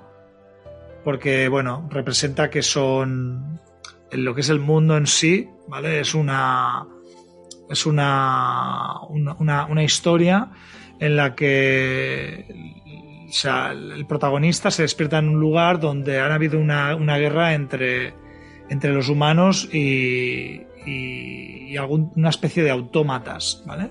Mm. Y bueno, pues parece ser que las máquinas eh, se han vuelto descebra- descerebradas y asesinas y se les conoce como unsighted, ¿vale? O sea, como que han perdido, el, han perdido la, la razón. Ah. Exacto. Entonces tienes que explorar y la verdad es que está muy guapo visualmente, estéticamente, se siente súper súper bien. Yo lo estuve jugando bastante y, y- y tenía momentos de persecución, de combate, algunos al- tiene un sistema de gráficos como muy retro, la animación pixelar está muy fina mm, y estresa bastante esto del tiempo. O sea, hace que las decisiones tengas que tomar sean muy bastante, bueno, que te centres mucho en a ver a, ver a quién intento ayudar antes, porque como unos mueren antes que otros, pues Claro. eh, no, no es una cosa que te la tengas que tomar a la ligera, ¿no? Claro. Eso lo hace, lo hace bastante único. Y de Aston, no sé si lo conoces, pero. esto Bueno, está, Sí, está pepino y gráficamente se ve muy chulo. Totalmente. está muy, muy bien. Muy bien. Es rollo cyberpunk, en realidad. Sí, sí, sí, sí, la, la estética. No, sí, te digo, a partir de ahora, yo me incluyo, la estética de muchos juegos son rollo cyberpunk, totalmente. O sea, es que el, el- el- de Ascent, o sea, es un portento. O sea, está increíble. O sea, las, los combates son bastante, bastante est- estresantes. O sea, tienes que controlar bien. Es una especie de twin stick, un Mm. twin stick shooter. Es como una perspectiva estilo Diablo, ¿no? El último día, bueno, los últimos Diablos sí, pero con un rollo cyberpunk y con mucha acción, mucha, muchas armas, así en plan futuristas. y unos dungeons así como muy de, de estar en una ciudad, pues eso, cyberpunk, ¿no? Mm. Y la verdad es que, bueno, con, con muchas misiones intersectadas, campaña, campaña pues bastante, bastante potente. Y, y te puedes perder bastante porque tiene como un rollo así como muy de ciudad, ciudad llena de, de De- pequeñas historias que puedes descubrir y tal. Está, está muy guapo. Vale, sí. entonces, yo sí tengo que decir cuál de la mención. Yo me quedo con, con The Ascent. Sí, yo también. La verdad, por la estética y por todo, a mí me gusta mucho. Sí, o sea, está muy, muy fino. Luego la siguiente categoría, que sería grupo familiar, aquí, bueno, tiene el poder Nintendo, como no, porque es casi Sí, lo que se, nota es lo- muchísimo. Es lo, que sacan más. Tenemos Take Two, realmente. Eh, el Mario Party Superstars, que en este título volvemos a los orígenes de la saga, realmente. Y no deja de ser un recopilatorio de las primeras entregas. El New Pokémon Snap, que literal casi parece un, un port. casi parece un port sacado en HD de la entrega de Nintendo 64, solo que metiendo los Pokémon de las actuales generaciones y alguna pequeña mecánica nueva, como por ejemplo el concepto de em, hacerte pequeño y ver Pokémon más grandes. Y ya está. Y luego está el, bueno, Super Mario 3D World más Bowser Fury, que esto fue muy buena implementación, el concepto del Bowser. Y el WarioWare Jetty, Jetty Together, que bueno, no deja de ser un, un juego de fiesta, realmente el WarioWare. Sí, sí, es así un juego de entre amigos, ¿no? Un Entre amigos, exacto. cooperativo de fiesta multijugador. A ver, yo personalmente de aquí, yo me cojo quizás por nostalgia el Mario Party Superstars. Por nostalgia. Claro. Aunque el... Es que, claro, es que está, es que faltaba, ¿no? Faltaba. y- Faltaba, Y exacto. bueno, lo, han resuelto para, pues, para sacar la pasta como es debido. Que, que- que te digo, ¿eh? no deja de ser un título que han metido en HD tableros Claro, claro. y minijuegos de la generación de la 64. Mira, por, por no alargar demasiado, yo me quedo con Super Mario 3D World. Sí. Aunque es un juego de Wii U y todo lo que tú quieras, como le metieron el Bowser Fury y es un, un esfuerzo por innovación, Claro. Eh, y no lo había jugado en Wii U, Super Mario 3D World es un pepino. O sea, es. Es que encima el Bowser Fury te dan a entender que Nintendo saben hacer juegos de mundo abierto de Super Mario, porque ya lo hicieron con el, El Odyssey. el Odyssey. Aquí te lo están volviendo a plantear y es que ya te están dando señales que tranquilamente el siguiente Super Mario de plataformas a lo mejor es un mundo abierto completamente. Sí, sí, tiene mucha, mucha, promete mucho y nos dilu- dis- dilucida el futuro, ¿no? Exacto. Y aparte, eh, el diseño de niveles de Super Mario 3D World es excelente. Es Sí. una cosa. Es, es de otro mundo. O sea, en mi opinión, es el, el mejor diseño de niveles de plataformas en 3D de Mario. Sí, sí, es sí, sí, este. sí. Es el mejor, es el mejor. Y, y si queréis aprender cómo diseñar niveles en juegos clásicos, viniendo de un Mario que podría ser 2D, yo creo que es la mejor transformación a, 3D, a las tres dimensiones, puede haber. con el respeto de Mario 64, ¿no? Que, que- que claro que sería el primero de, la, de su categoría, Sí, sí, pero, sí. pero salvando esa distancia, este sería el segundo mejor, en mi opinión. Totalmente. Entonces, yo creo que este es un juego que, bueno, se demuestra con la nota de Metacritic, se demuestra con la, la- la experiencia que es bestial. Luego, Entonces, españoles tipo- tenemos a dos. sí, tenemos Alex Kidd, que mucha gente lo conoce realmente, de entregas muy retro realmente. Creado por Jackie Janken Team, ¿vale? Un juego que estuve en su charla del Indie Dev Day en Barcelona y la verdad es que eh, les envidio, o sea, a todo el equipo, o sea, no sé si creo que estaba José y Dani, y Dani creo que estaban hablando, creo recordar, o no sé si era música, sí, eh, José y Dani. Y, y la verdad es que, o sea, qué suerte, qué, qué- qué- qué maravilla de, de experiencia. Y bueno, mm, yo no lo jugué el Alex en la Master System porque no tuve Master System, así que. Pero ahora sí que lo puedo jugar y la verdad es que está súper fino. O sea, un plataformas clásico de Sega con una apariencia renovada muy maravillosa. Es que es eso. Hay títulos de estos antiguos que te los ponen ahora con esta, este pixel art, pero tan bien elaborado, o, o estos. Las texturillas que le quedan muy bien, realmente. Sí, sí, sí. Da- Además, una, otro que. una música muy buena, le han dado un toquecito personal. Eh, si os gustó el, el- los juegos estos tipo Dragon Boy y toda esta peña, ¿no? El- hay varios juegos de la, del estilo que precisamente yo me los jugué en su día en Switch, que son especialmente llamativos. Eh, recuerda mucho a este tipo de juego. El Wonder, Wonder Boy. ¿No? Ah, exacto. La, saga de Wonder Boy es un poco estilo esto, pero bueno, con la temática de, de Alex Kitty de Sega, ¿no? Exacto. Y luego el otro sería el Mail Mole, que este no, no lo conocía, hasta que lo he reído ahora. Este es un juego creado en, por un equipo de Barcelona Sí. que se llama Talpa Games y con la ayuda de Undercoders, que también son los, los creadores que comentábamos antes del juego basado en el Park Urbania. Es- han producido Mail Mall, que es un juego estilo Mario. Es un juego estilo Mario en el que llevas un topo y salió en marzo de este año. Y la verdad es que es una, un estudio procedente de, de escuela eh, que produció el juego y lo, y lo lanzó en su debut y han sacado este pedazo de pepino de juego. Hostia, pues está muy bien. Sí, está, está muy bien, es visualmente muy recuerda, recuerda a un Mario, es un poquito como el Lucky Tail también, estilo Lucky Tail. Mm. El Lucky Tail tiene una mecánica que es la de, de ir bajo tierra. Y este es, es un topo que va bajo tierra y va saltando. Y funciona muy bien a nivel de plataformas. Y la verdad es que han tomado decisiones muy inteligentes a nivel de diseño. Y me parece como un juego pues que está ahí en la mejor opción de juego de familia español. Junto con Alex Kidd. Así que ahora toca decidirse. Yo quizás por la nostalgia del Kidd, porque aunque no me pida por época, sí que es verdad que a mí como me gusta bastante jugar la época recreativas y juegos antiguos, Te quedas con bastante- Alex Kidd seguro, Sí, ¿no? Sí, sí, sí, sí. Sí, yo aquí tengo que discrepar por, por ser políticamente correcto. A mí me parece que Alex Kidd es un, pedazo de juego y no sé si Ramón me está escuchando, Ramón Nafria, pero yo me prefiero aquí quedar con Mail Mall por mis colegas de Varna y la gente de Undercoders y la gente de Enti que lo han hecho muy bien y es un proyecto muy, muy bonito y muy, muy recomendable. Ambos lo son. Y nos queda mención, mención del equipo, que es un poquito juegos que están fuera de la ecuación Exacto. de Game, de Game Awards y nacionales. Tú tienes hay- uno, yo tengo otro. Pues yo acabo rápido.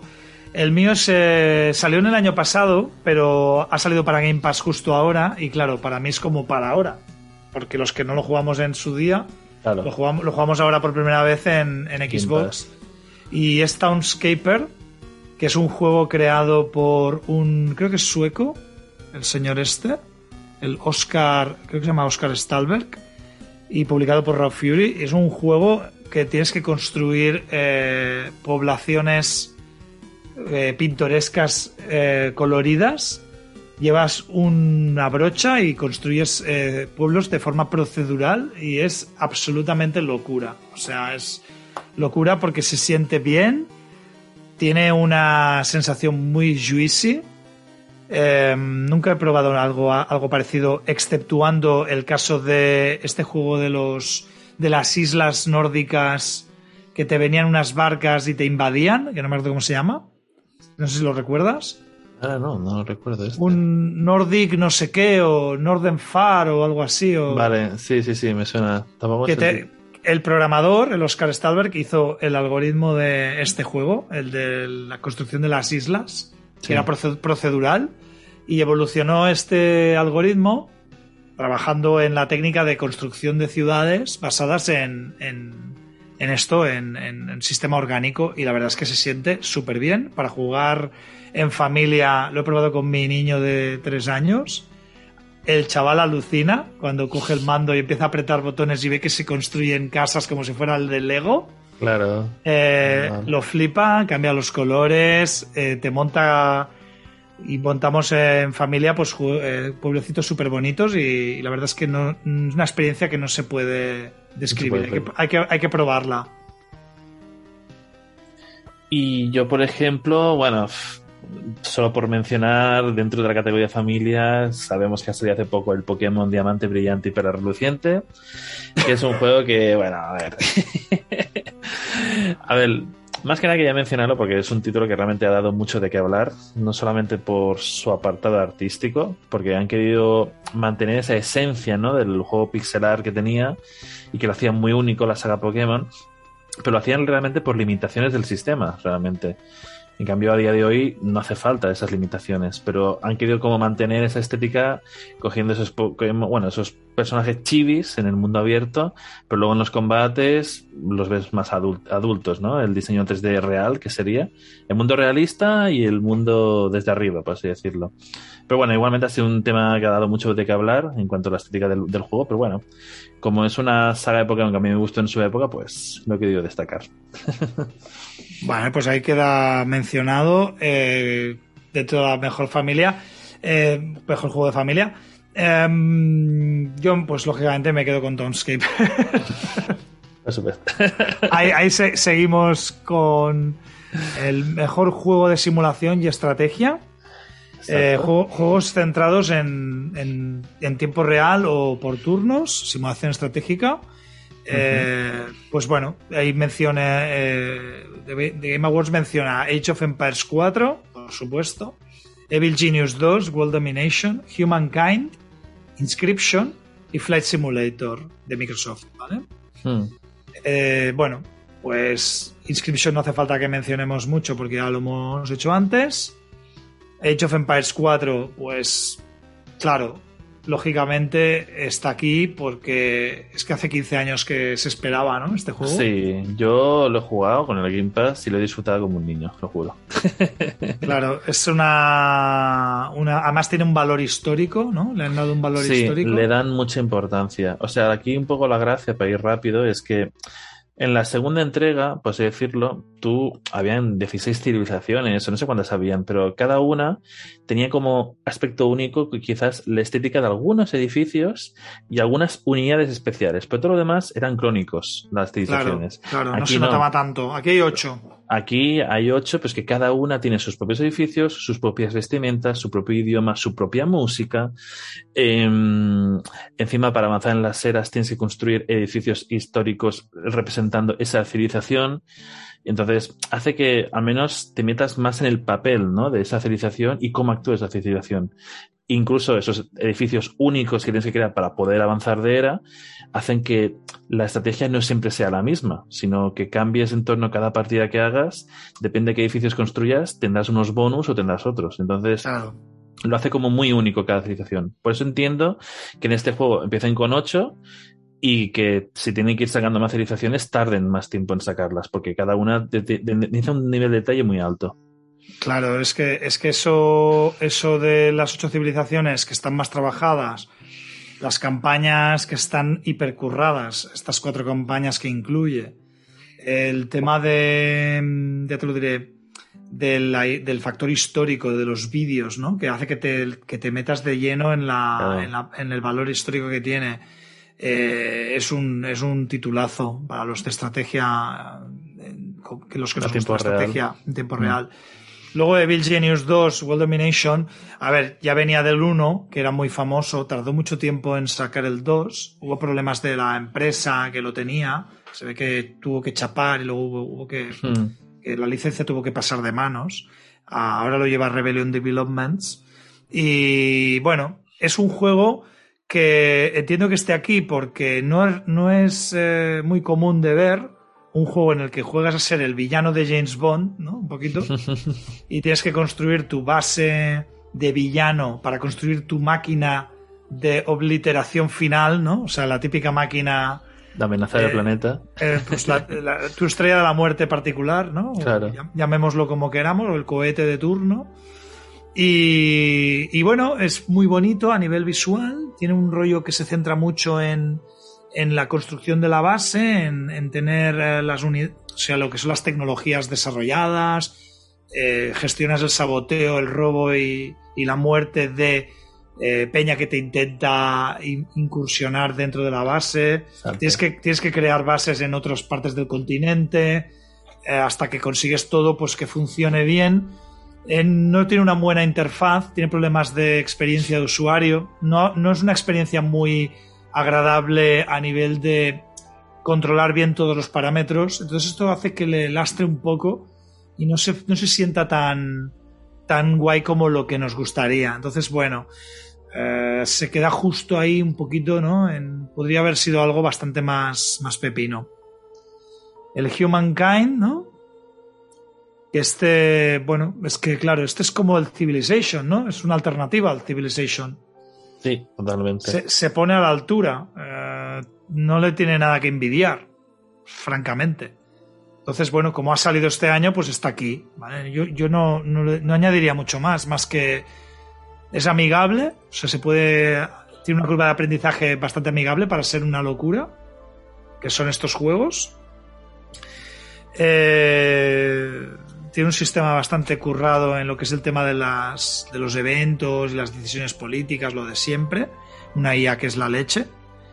Y, bueno, el terreno influye en, la, en los combates. Eh, quizá tiene un poco menos de profundidad que Civilization, ¿vale? Pero mm. es que es normal, o sea, se están, se están poniendo a la altura, ¿no? De un grande. De un grande, exacto. Y, ahí pues entra, entra en la categoría, ¿vale? Y bueno, Inscription lo pasamos porque ya lo habíamos comentado. Y Microsoft Flight Simulator, que, bueno, ¿qué, se puede decir, ¿no? De, de este juego. Bueno, que es un juego que realmente tengo un amigo que es piloto y cuanto y en su tiempo libre juega estos tipos de juegos también y realmente es una maravilla si tienes ahí lógicamente el hardware necesario para simular todo es una pasada porque incluso lo bueno de estos juegos es que a nivel de detalle lo que son los entornos se lo curran un montón pero muchísimo. Dándole incluso ese efecto que son fotorrealistas realmente esos entornos. Entonces parece que estés ahí realmente. Mira yo lo jugué con mi suegro que es piloto de, mm. de ultraligero. Y bueno, él conoce pues eh, los, fundamentos ¿no? de la aviación. Y cuando lo vio, eh, bueno, le flipaba, pero sí que tiene un punto débil, a pesar de ser maravilloso la experiencia simulacionista que te ofrece, es que el tutorial es limitado.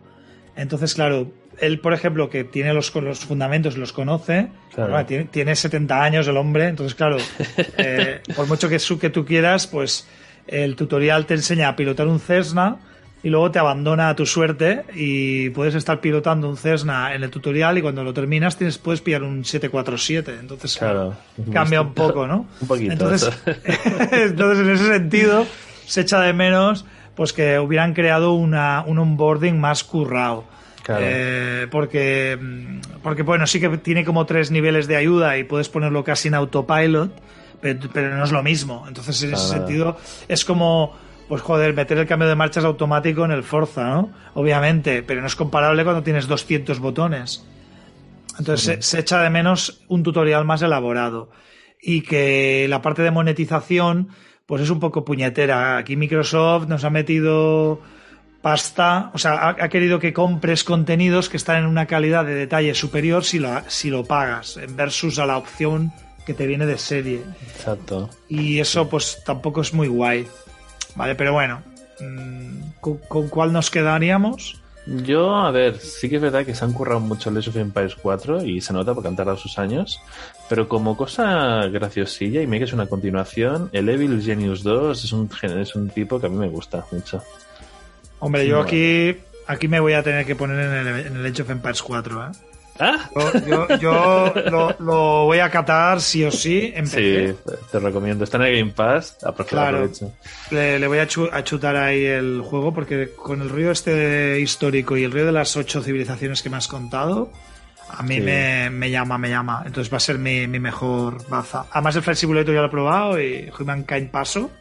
Mm. Y el Level Genius ya probé el 1 y no creo que me sorprenda mucho el 2. Y en españoles tenemos a dos bastante interesantes. El YouTubers Live 2, que salió este año, justo en otoño, creo, que simula mm. la vida de un youtuber, que ya, ya, ya, se, ya, se, sabe, ya se sabe lo que puedes esperar de eso. Exacto. Pero que es una, es toda una, una locura que saliera pues justamente ahora y, y nada, pues entra en profundidad en esta, en esta vida de, de youtuber con una simulación económica, una ciudad y hay muchos más, más tipos de quest y más tipos de mecánicas para probar.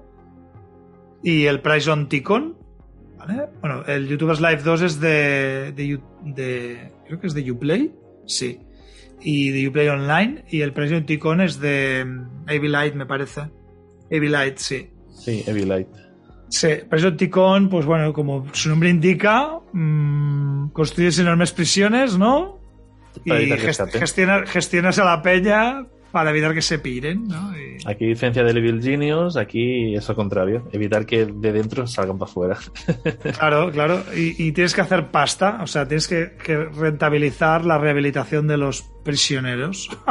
Exacto. es bastante, bastante original. ¿eh? Entonces, eh, yo creo que aquí me quedo con Price Tico, ¿no? Sí, yo también. Sí, sí, sí, en, la categoría española de, de Sim. Completamente. Está muy. Es que a mí lo de ser youtuber, como que no. lo, he intentado, ¿eh? Pero. Luego saldrá streamer, streamers live, de veras, haciendo directos. y como mención del equipo, en Best Sim Strategy, tirando a Best Sim, porque claro, es el unpacking. El unpacking, que es un poco difícil de categorizar, ¿vale? Porque, bueno, es este juego de Supongo que lo, conoces, ¿no? Sí, o sea, más que nada es, pues eso, te has mudado a una habitación y tienes que ordenar, ¿no? Todo lo que vas sacando de la caja, cómo lo vas colocando en la habitación realmente. Claro, y simula la vida de esta persona eh, a partir de los objetos. Entonces tú puedes percibir cómo era esta persona eh, mediante los objetos. Entonces tienes que ubicar los elementos en los lugares, digamos, esperados que esta persona los habría ubicado, ¿no? Y tienes que elegir la, combinación perfecta. Y vas mudándote y vas viendo cómo esta persona va madurando en su vida, ¿no? y la verdad es que se, siente muy bien, tiene unas sensaciones interesantes. Y yo lo probé en Xbox. Este. Yo no lo he probado, pero me llama la atención siempre. Sí, está, está en Game Pass, ¿eh? Lo digo por si quieres probarlo rollo mm. así pim pam y, empecé creo que se siente mejor, ¿eh? Por el rollo del mouse. exacto. Súper bien, súper bien. Tiene un punto así un poquito. Cuenta en clic y darle. Sí, mm. sí. Vale, ¿quieres que nos saltemos o vamos a, vamos a, nos quedan tres? Yo creo que lo podemos hacer. ¿Lo podemos hacer? Sí, mira, por ejemplo, la, la siguiente categoría que tampoco aquí reconozco que soy, Vamos a ir muy, muy a saco, ¿no? En esta categoría. Más que nada porque no soy, no es como mi factor, bueno, mi, mi, sector que más me gusta. Está el mejor juego de deporte y carreras, realmente. Los nominados son Fórmula 1 2021, FIFA 22, Forza Horizon 5, Hot Wheels Unleashed y Rider Republic. Mira, de aquí, sí. personalmente, a ver, el FIFA, el FIFA, una entrega más le puedes meter historia, le puedes meter lo que tú quieras, pero es una entrega más que tampoco destaca en nada único realmente. El Fórmula 1 y el Forza, bueno, sí, son juegos de carreras que como vienen de anteriores entregas, pues es mejorar la fórmula. Hombre, el Forza 5, yo te voy a decir que aquí... Aquí han hecho un cambio. Han, ha, sido ya el, colofón ¿eh? final y además le he pegado un buen tiento y te aseguro que está muy joya. ¿eh? Luego comento un poquito más. Y luego el Hot Wheels, bueno. Eh, sí, ¿no? Hot Wheels, Hot Wheels Unleashed, pues hombre, para que son fans de la época de los cochecitos, pues es que se luce muy bien, porque el coleccionismo de los coches está delicioso, se, siente, se siente un arcade muy bueno juegas las carreras guays, tienes un editor de niveles muy chulo al estilo... Me recuerda al Trackmania un poco. estilo Trackmania, pero de rollo más toyified, ¿no? En plan, que mola mucho eh, recuerda un poco los Micro Machines, ¿vale? Mm. Y la verdad es que está muy bonito, tiene un rendimiento precio bueno. Lo único que tiene de malo, pues que. Eh, bueno, no sé qué, se le podría, qué se le podría criticar, sinceramente. A mí me parece que es estilo F0, casi. Porque va muy, muy, muy, muy, a, muy a toda ah. pastilla con los loops. Y el derrape es la clave. Derrapar, eh, pillar los loops bien. Eh, ver los cochecitos que se ven súper guapos en ray tracing, están, están muy. se ven muy, muy creíbles. Y luego está el señorito Rider Republic, de, que fue de, bueno, es de Ubisoft. Sí. Y bueno, lo bueno es eso, una especie como de parque de atracciones para los fanáticos de los deportes como ciclismo, eh, esquiar, snowboard, o sea, hacer actividades realmente al aire libre y hacer competiciones entre jugadores, realmente. Sí, el, el- el air, air diving, o no sé cómo se llama esto, que te tiras ahí en, en En plan pra- ardilla voladera. Exacto. Salto exacto, base, creo que es, ¿no? En plan salto base. Sí, exacto. Eh, es una especie de Battle Royale de deportes extremos, ¿no? Eh, de- Hmm. de- del punto A al punto B y sálvese quien pueda, ¿no? E incluso a veces hay lo típico, ¿no? De variaciones, en plan de este punto a este punto de bicicleta, luego de aquí una gincama. Sí, en plan, en plan triatlón o movidas Exacto. así. A ver, mm, por, por eso, por lo que decimos, ¿no? Yo me quedo con el Forza Horizon 5 Porque me está flipando, está muy fino. eh, me, me falta el volante, no debo decir- me falta el volante de la palanca, o sea, está, Pues- está muy, muy currado. Esto es necesario, ¿eh? pues yo quizás el Riders. No lo he probado, realmente he visto muchos vídeos y solo por esa innovación de algo distinto en la categoría deportes me gusta. Claro, está bien, está bien visto eso, ¿ves? Que, que- que al menos apoyes, apoyas la innovación, ¿no? En, el- claro, la categoría deportiva. Es que si no, te digo, siempre es carreras, fútbol y, y, ya. O A sea, ver, yo reconozco que Forza Horizon 5 ha innovado en el tema del lab, que tú puedes crear tus propios niveles en plan, en plan con físicas, y tiene un punto Rocket League. Pero Ah, no mira. con no rollo pegar, o sea, echarle a una, a una bola, y, bola. Hacer, y hacer fútbol, sino el rollo de jugar a coches a que tienen que hacer como superar ciertos obstáculos tipo como un triatlón, ¿sabes? Vale, eso está muy bien. Y, y eso está muy bien. Entonces también tiene el rollo de las misiones en abierto. O sea, que tú tienes. Tú juegas un mundo abierto y en realidad es la fórmula For- Forza Horizon. Lo que pasa es que la han, la han llevado a- a un nivel visual y a un nivel eh, jugable que está muy tremendo. Entonces, bueno, en españoles, dentro de esta categoría, estaría el Super Wooden GP. ¿Vale? Super Wooden, G- Super Wooden GP que recuerda a eh, pues el Carlos Sainz de, de la época de los, los arcade. O sea, Sí, es, sí, un, sí, sí. es- es un juego creado por Villuda este año. El 1 de septiembre lo sacaron. Y la verdad es que lo ves y, y es que te recuerda al, al- al Carlos Sainz. Entonces el que jugó al Carlos Sainz en su día cuando, las, cuando el mame, pues este le va a flipar, ¿vale? Porque se ve muy, muy chulo. Y Es es, un rollo hecho aquí en, en- en el territorio Mm. y, y está, está hecho con bastante cariño, la música mola bastante, y yo lo recomiendo.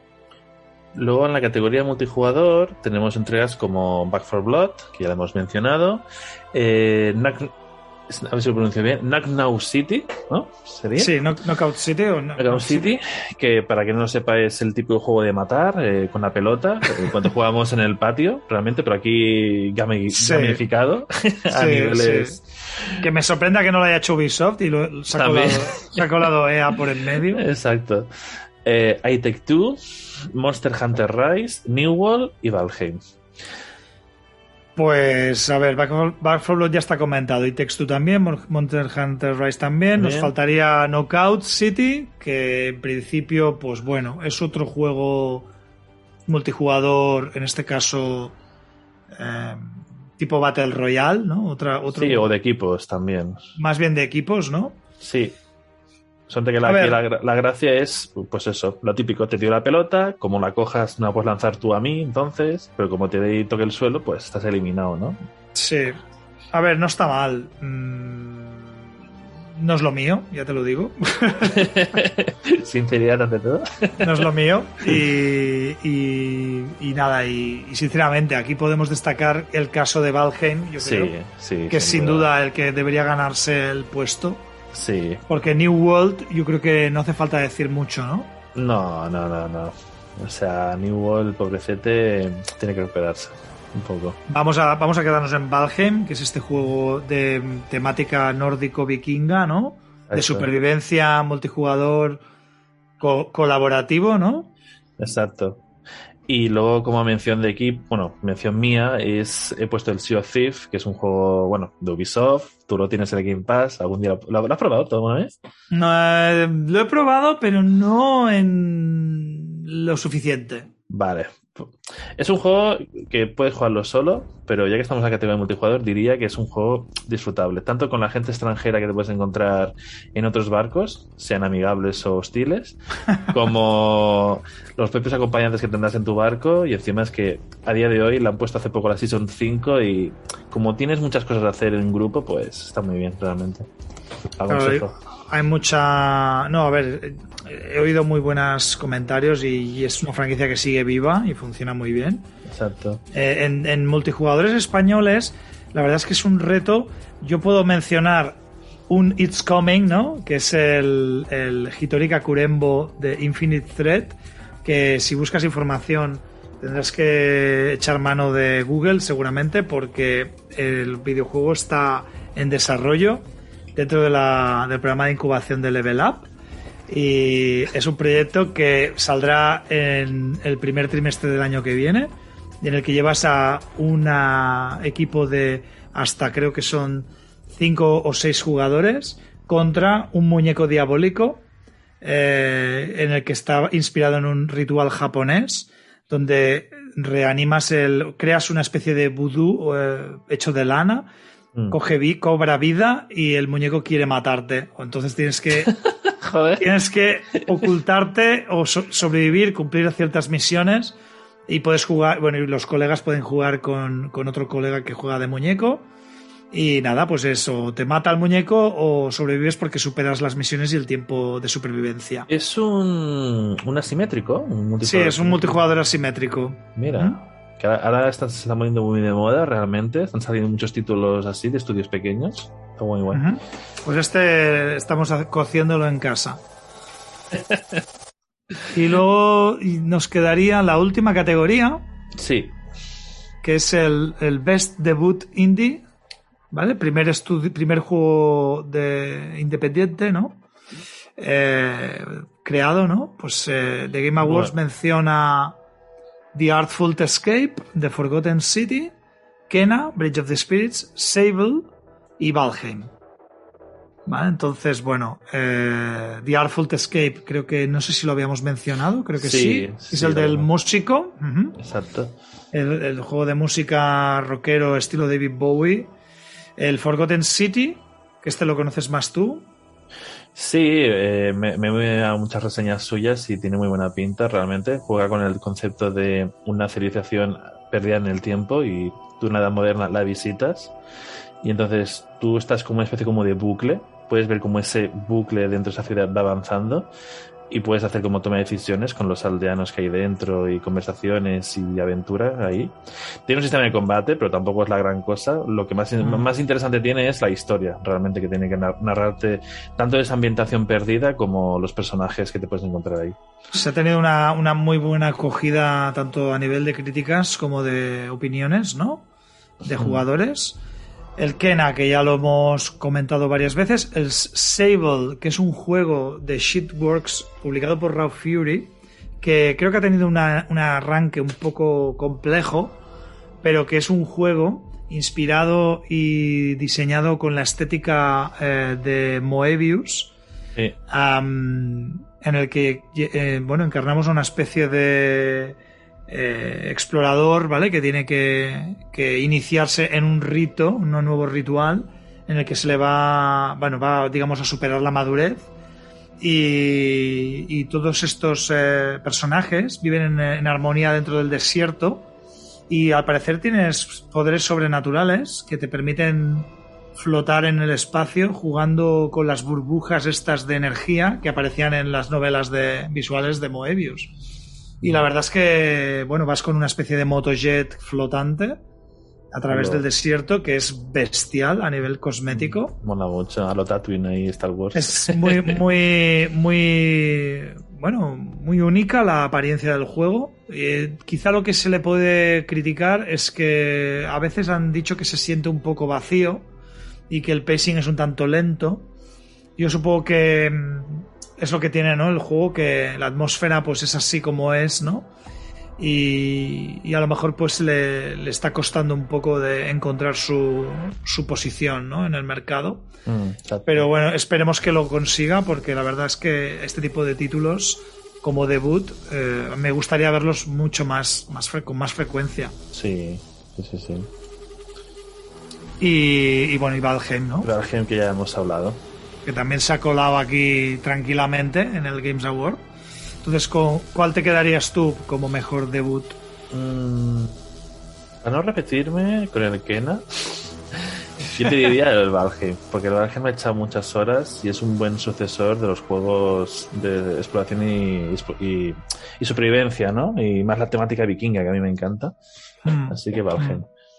Yo creo que me voy a contradecir un poco con respecto a lo que he dicho de Sable, pero voy a votar Sable porque soy fan aférrimo de Moebius y, de, y de la estética que presenta el juego.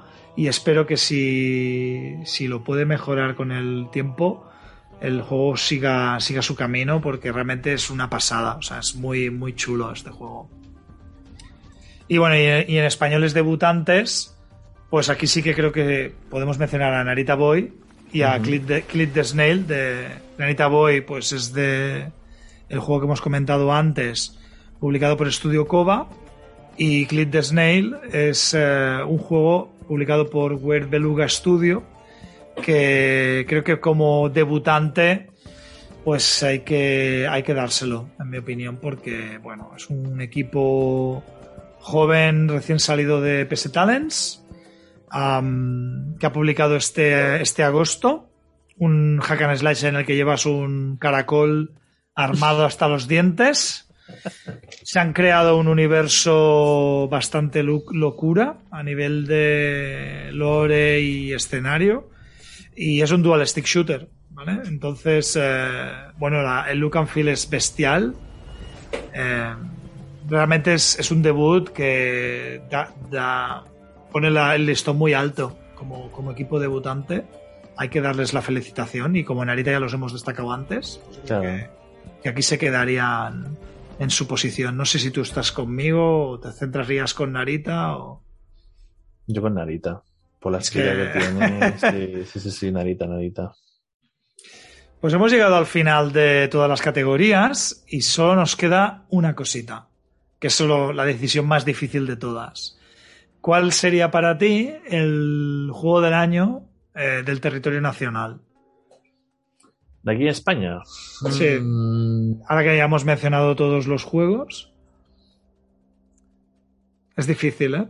Es difícil, es difícil, realmente, porque hay títulos muy buenos. Pero, claro, ¿y tiene que haber sido sacados este año? No, no. Sí, en principio sería la idea. Estamos haciendo el Game Awards de este año y la mención especial del año de, que creemos nosotros es el, mejor juego. Me habría gustado que estuviera el resto del equipo también para democratizar un poco la elección. Aquí nos podemos, nos podemos diversificar, ¿eh? yo creo que no pasará nada si mencionamos a dos, ¿vale?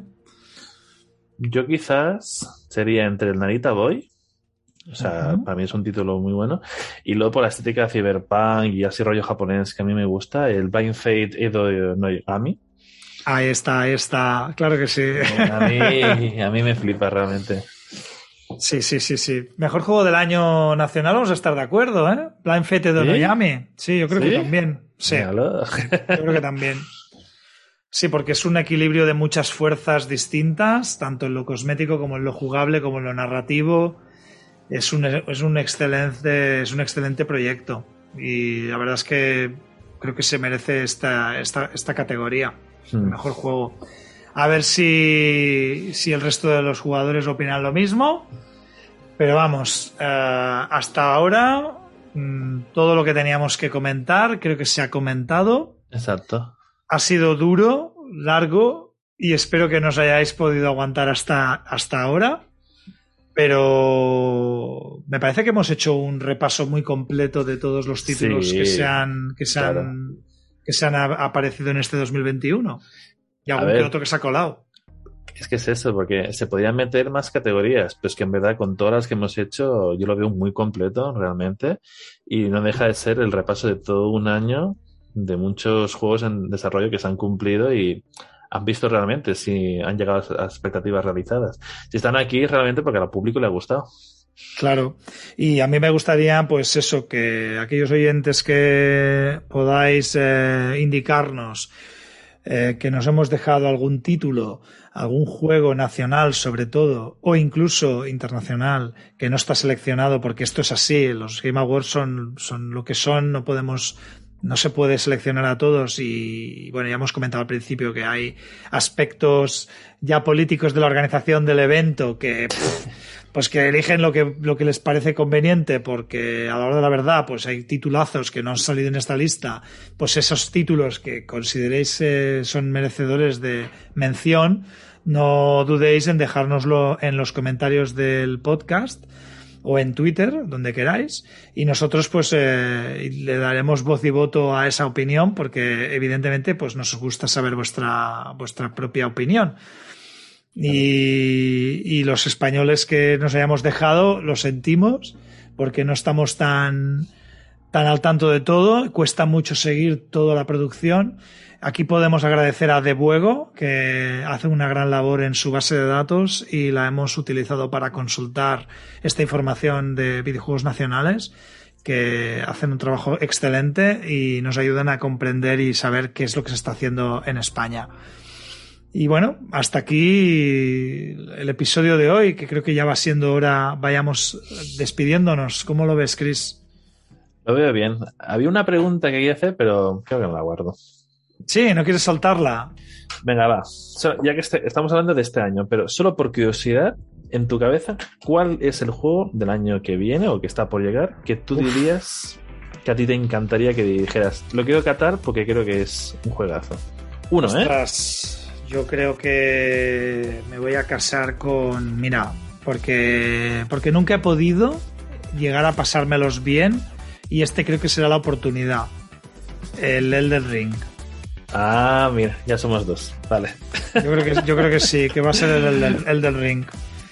Porque mm, alguno hay más, ¿eh? Por ahí, pero este está bastante arriba, ¿eh? Bastante. Entonces creo que va a darme la oportunidad de gozarlo introducirte. Introducirme en el, en el rollito porque, porque creo que lo permitirá. Veremos a ver si es verdad o es un buff. También, también hay que confirmarlo. Pues amigos, amigas, eh, Cristian, ah, un placer tenernos eh, aquí, estar aquí contigo y con vosotros escuchándonos. Eh, Esperamos poder grabar pronto el siguiente episodio y continuaremos con la temporada de diseño. Aún hay muchos invitados que tienen que, venir. No vamos a, decir adiós a este tema, aunque no sé si saldremos con otro episodio antes de acabar el año. Puede que sí, puede que no. Lo dejaremos en el, misterio. Así que los que lo que queráis dejarnos en los comentarios, recordad que estamos en iVoox, Spotify, iTunes, también en YouTube. Eh, nuestro Twitter es arroba game barra baja y podéis eh, vernos en la web www.game-levelup.com. Un saludo muy fuerte. Venga, Chris, hasta luego. Hasta luego, gracias. Adiós.